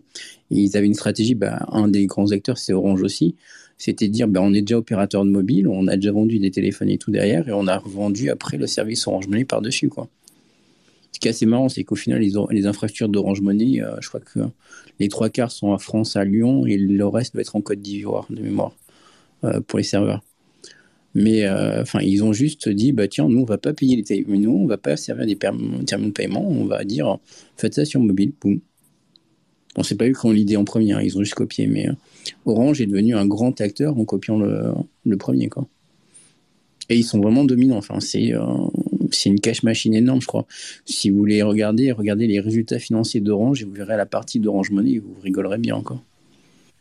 Non, mais c'est énorme. Enfin, moi, euh, enfin, il y a, y a 10 ans, euh, parce que je travaille dans l'audit par ailleurs, mhm. et je travaille dans un cabinet et on auditait un des acteurs euh, de téléphonie majeur de, en Côte d'Ivoire, MTN.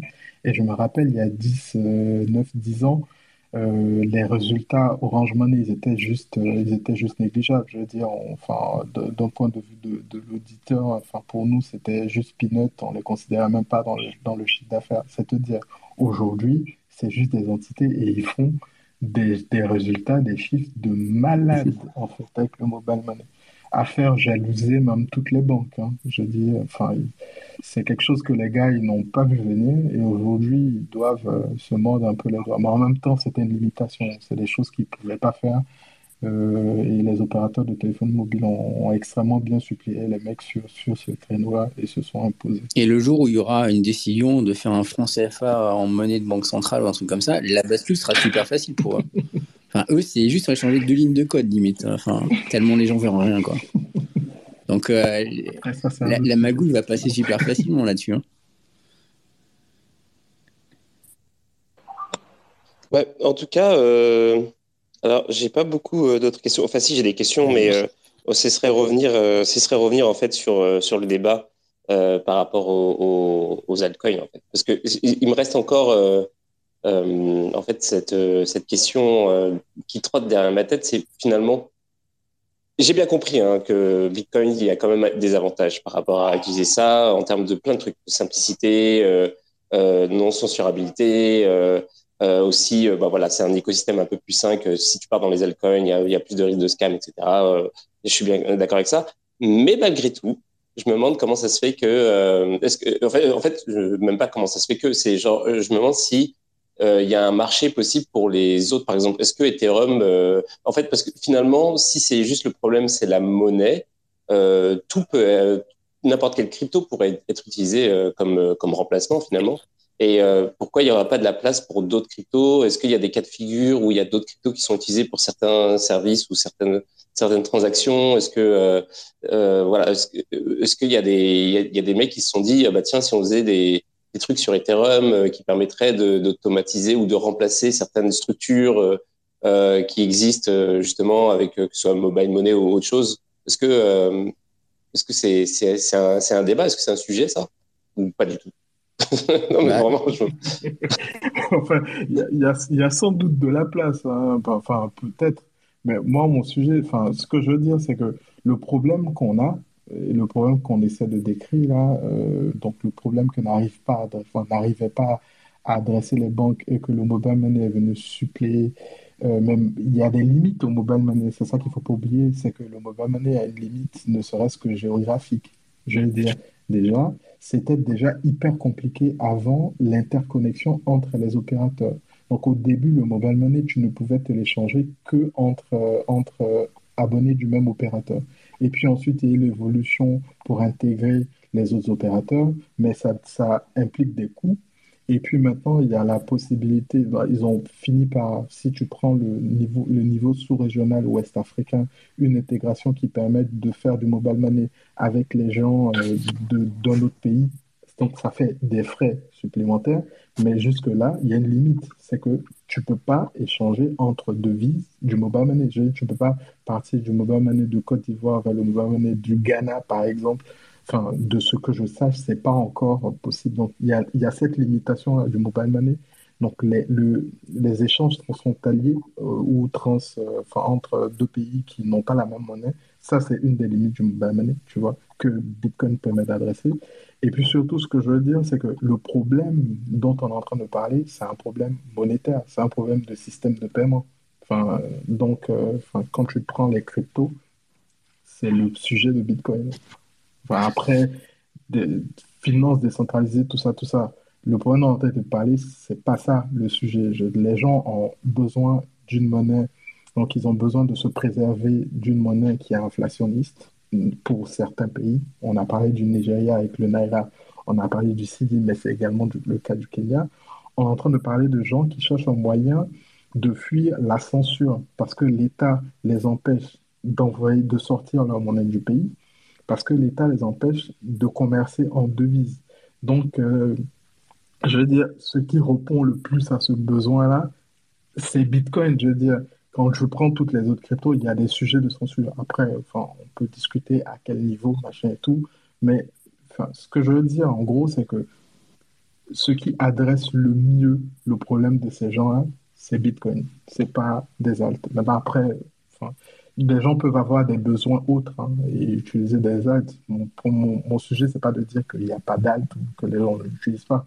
Mais aujourd'hui, ce qui fait euh, enfin, la prédominance, à mon sens, après chacun a son avis. Hein. Tu as vu, Beyoncé, ça avait un avis autre sur le, sur le taux d'utilisation, machin et tout. Mais quand tu prends euh, le fait que les gens ont besoin de faire des transactions, même de tout petits montants, enfin, c'est Lightning Network qu'ils utilisent. Ce qui était implémenté en Afrique du Sud, euh, on n'est pas en train de parler d'un altcoin, c'est Bitcoin, Lightning Network que les gens utilisent pour faire des achats pour faire, euh, pour, faire des achats, surtout de petits montants. Donc, euh, enfin, après, c'est mon point de vue.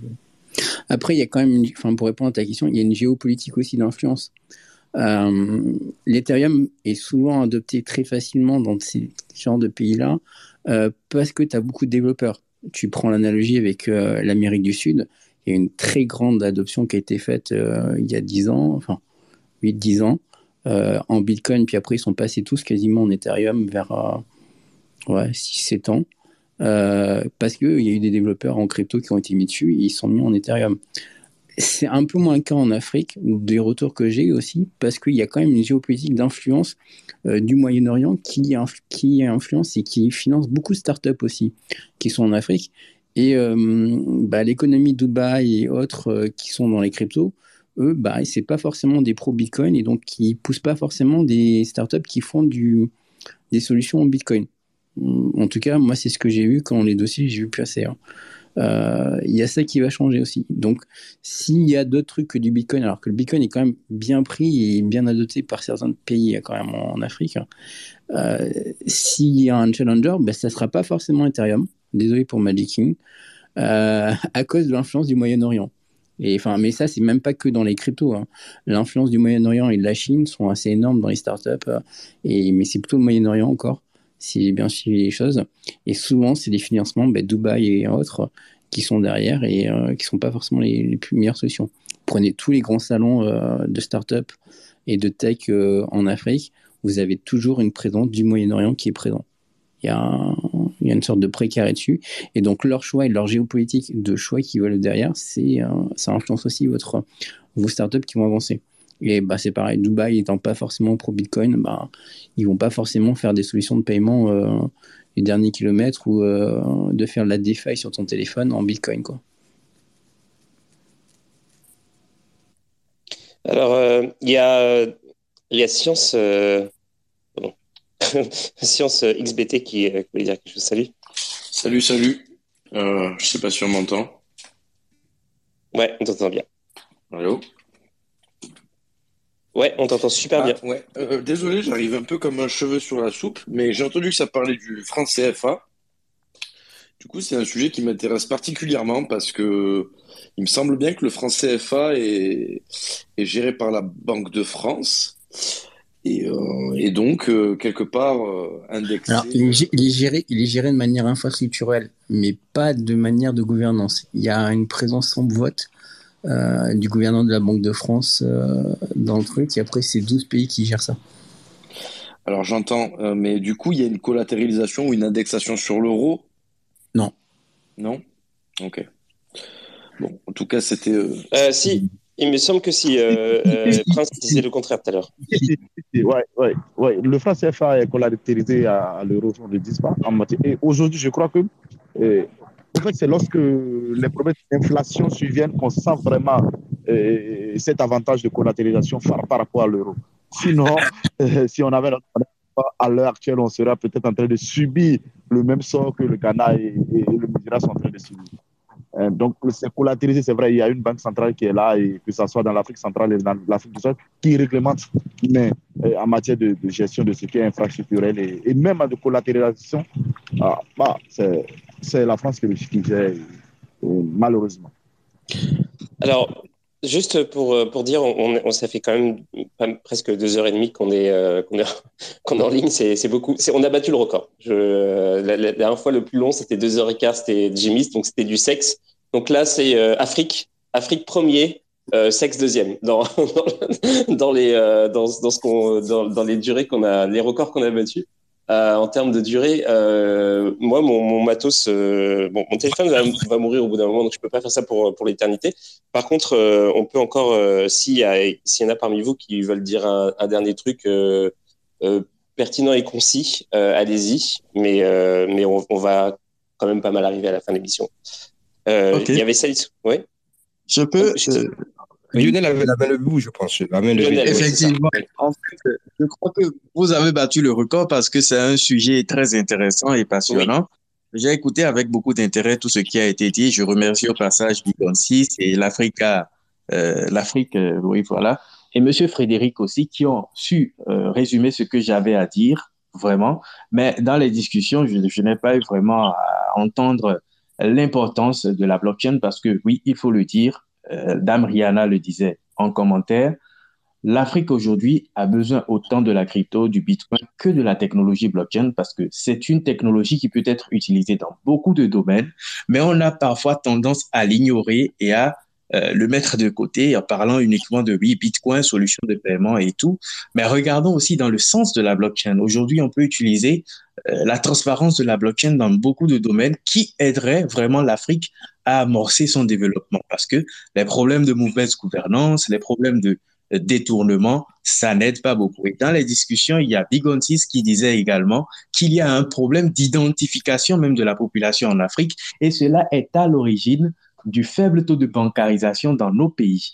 On peut bel et bien utiliser la technologie blockchain pour aider à identifier la population et d'ailleurs mieux conserver ces données parce que oui, il y a un problème d'identification, mais il y a également un problème d'actualisation et de mise à jour des données qui se posent dans beaucoup de pays d'Afrique. Et pour finir, j'ai trouvé vraiment euh, ce, ce chat très intéressant. Si vous pouvez le refaire, ce serait euh, bénéfique pour tous. Et euh, oui, pour finir, j'allais dire, euh, continuons la sensibilisation pour qu'en Afrique, on ait beaucoup de développeurs blockchain. Parce que tout partira de là, en fait. Si on n'a pas beaucoup de développeurs blockchain en Afrique même qui puissent créer des solutions on-chain axées sur la blockchain, on aurait beau parler, mais il resterait à faire. Merci. Je Écoute, merci. rebondir dessus. Excuse-moi, mais il faut que je rebondisse sur ce truc parce que moi, euh, je, suis, je suis parti en combat contre ce, enfin, en croisade contre ce truc-là. Il faut qu'on se sorte ça de la tête. Et ça peut être un prochain sujet de Space d'ailleurs. Je trouve qu'il y a beaucoup trop de personnes qui pensent que la blockchain va résoudre les problèmes de l'Afrique. Désolé les gars, mais c'est pas le cas. Blockchain sans crypto, ça n'existe pas. Je veux dire, tu ne peux pas je dis, vous avez fait quoi une blockchain privée qui est contrôlée par des gens? C'est un non-sens total, surtout quand les gens sont en train de parler de blockchain pour les élections, blockchain pour le cadastre. Posez-vous, ou du moins posons-nous 15 minutes, une heure, parlons de ça. Franchement, cette histoire de on va mettre euh, les identités des gens sur la blockchain, c'est franchement, c'est un non-sens, mais total. En tout cas, à mon sens, et je pense que ça vaut le coup peut-être qu'on s'asseye, qu'on en discute et qu'on clarifie ce truc. Parce que c'est extrêmement répandu dans l'imaginaire collectif, surtout dans, le, dans, le, dans, le, dans, dans les communautés africaines, qu'on a, un problème de, on a des problèmes de transparence des élections, donc on va utiliser la blockchain. Ah, Désolé les gars, mais la blockchain, c'est une solution technologique et on ne peut pas résoudre ces problèmes de corruption-là si on a une solution technologique, parce que, enfin, par cette solution technologique. Parce que les, usages dont on parle là, c'est des usages qui vont devoir remettre quelqu'un au centre, Et tant que cette personne-là, est corrompue et qu'on n'a pas euh, des mécanismes de contrôle de ces gens-là, c'est pas par cette technologie-là qu'on va y arriver. Parce que désolé, tu veux mettre le cadastre sur la blockchain, mais à un moment, il faut que des gens saisissent des informations du cadastre. Il faut que des gens gèrent, euh, enfin, mettent à jour ces données-là. Donc, euh, enfin, enfin, c'est pas avec la blockchain qu'on résout ces choses-là. Euh, ces alors, problèmes mais ont déjà été malheureusement, résolus dans d'autres pays avec Pour des technologies qu'on connaît déjà. malheureux- Donc, enfin, fallait pas mettre ça sur la blockchain. Et Et moi, mérite euh, ça. Prince, Prince, malheureusement, Prince. S'il vous plaît, je Ah, voulais, à la, Prince, je voulais dire quelque chose, Prince, malheureusement. Et quand on parle de, de pa- partir de 100% à quelque chose de, de 20%, je crois que c'est une réduction. On ne parle pas de résoudre les problèmes, mais d'atténuer certaines choses. Quand on parle de détournement de fonds, et quand on parle de, problèmes d'identité et tout ça là, parle de, falsification de naissance, on parle de falsification des diplômes et tout ça là, euh, sans te mentir, je vais te le dire, ça ne pourra pas régler à 100% euh, le problème, mais ça va diminuer mais quand même catégoriquement et permettre quand même, euh, dans un autre domaine, même si elle est, centralisée, ce n'est peut-être pas pour, sortir au contrôle quand on parle de problèmes de logistique, de problèmes de santé, même quand c'est centralisé, ça permet quand même de, rendre les choses encore euh, plus rapides hein, plus accessibles à certaines choses. Alors, pour, euh, pour réconcilier tout le monde et dire Radio Tchad à conclure, euh, sachez que voilà, je pense que la priorité quand on parle de corruption et, euh, et en plus c'est un avantage que, que, l'Afrique peut prendre sur l'Occident, qui a des grands problèmes et elle pourrait prendre de l'avance. L'adoption de Bitcoin éliminerait la grande majorité des problèmes de corruption. Et pour ce qui est de la certification des documents, il existe des solutions pour certifier les documents et les mettre dans- mettre leurs traces dans la time chain de Bitcoin, ce qui permet de réconcilier les deux sujets. Donc, euh, euh, monnaie, Bitcoin, euh, besoin de certification et, euh, de conservation des données, euh, time chain. Euh, Il y, a, des solutions comme Wallet, par exemple, qui permettent euh, voilà, de, faire ce genre de choses. Alors, euh, le concept de time chain, c'est c'est pareil, il faudrait, faudrait en reparler parce que, évidemment, c'est aussi quelque chose, d'après moi, controversé, mais euh, on, pourra en reparler. Moi, ce que je vous propose, euh, parce que c'était une émission euh, extrêmement intéressante, si vous êtes chaud, on se refait un épisode et on parle de ça. On parle de ça, on parle de Bitcoin versus blockchain. Et puis, par exemple, je regardais le planning et j'ai un spot le, le lundi 20, le lundi 20 mars. Donc, si vous êtes chaud pour le lundi 20 mars, je sais pas si Prince, toi, tu es, disponible à ce moment-là, mais on pourrait se faire ça. Bah, moi, je suis partant. Ah non, c'est euh, ouais, c'est ça, c'est lundi, c'est ça. C'est bon pour moi. Ok. Bon bah si euh, si vous autres euh, vous êtes euh, vous êtes disponible le lundi 20 mars, euh, on se fait une nouvelle émission sur euh, sur ce sujet-là et puis on, on va discuter un peu et puis euh, je pense que ça va être intéressant parce que euh, bah, j'ai aussi des trucs à dire là-dessus, mais bon il y a beaucoup de monde qui a des, trucs à dire là-dessus. Puis c'est vrai que c'était une question dans, le chat tout à l'heure et euh, on n'a pas eu le temps de l'aborder et, euh, c'est super intéressant. En tout cas, bah, merci à tous d'être venus. C'était vraiment cool. Merci Prince pour euh, bah, pour, ton intervention. C'était incroyable. Et puis, merci aussi à tous ceux qui ont participé au débat. C'était, vraiment, super intéressant. Euh, bah, c'est ça. Bah, on se dit au rendez-vous à demain parce que demain, il y a une autre émission. D'ailleurs, on va aussi parler d'Afrique demain. Donc, euh, n'hésitez pas à venir. C'est à 22h, euh, comme tous les jours du, dimanche au lundi. Et puis, euh, puis c'est ça. Et puis, pour le débat, euh, pour le follow-up, pour le débat Bitcoin versus blockchain, on se fait ça lundi euh, 20 mars. Je vous ferai, je vous ferai un petit reminder. N'hésitez pas bah, à follow évidemment hein, pour, être au courant de tout ça. Donc, donc c'est ça. Bah, merci à tous et puis et puis je vous souhaite à tous une bonne nuit et à la prochaine. Salut. Merci à tous.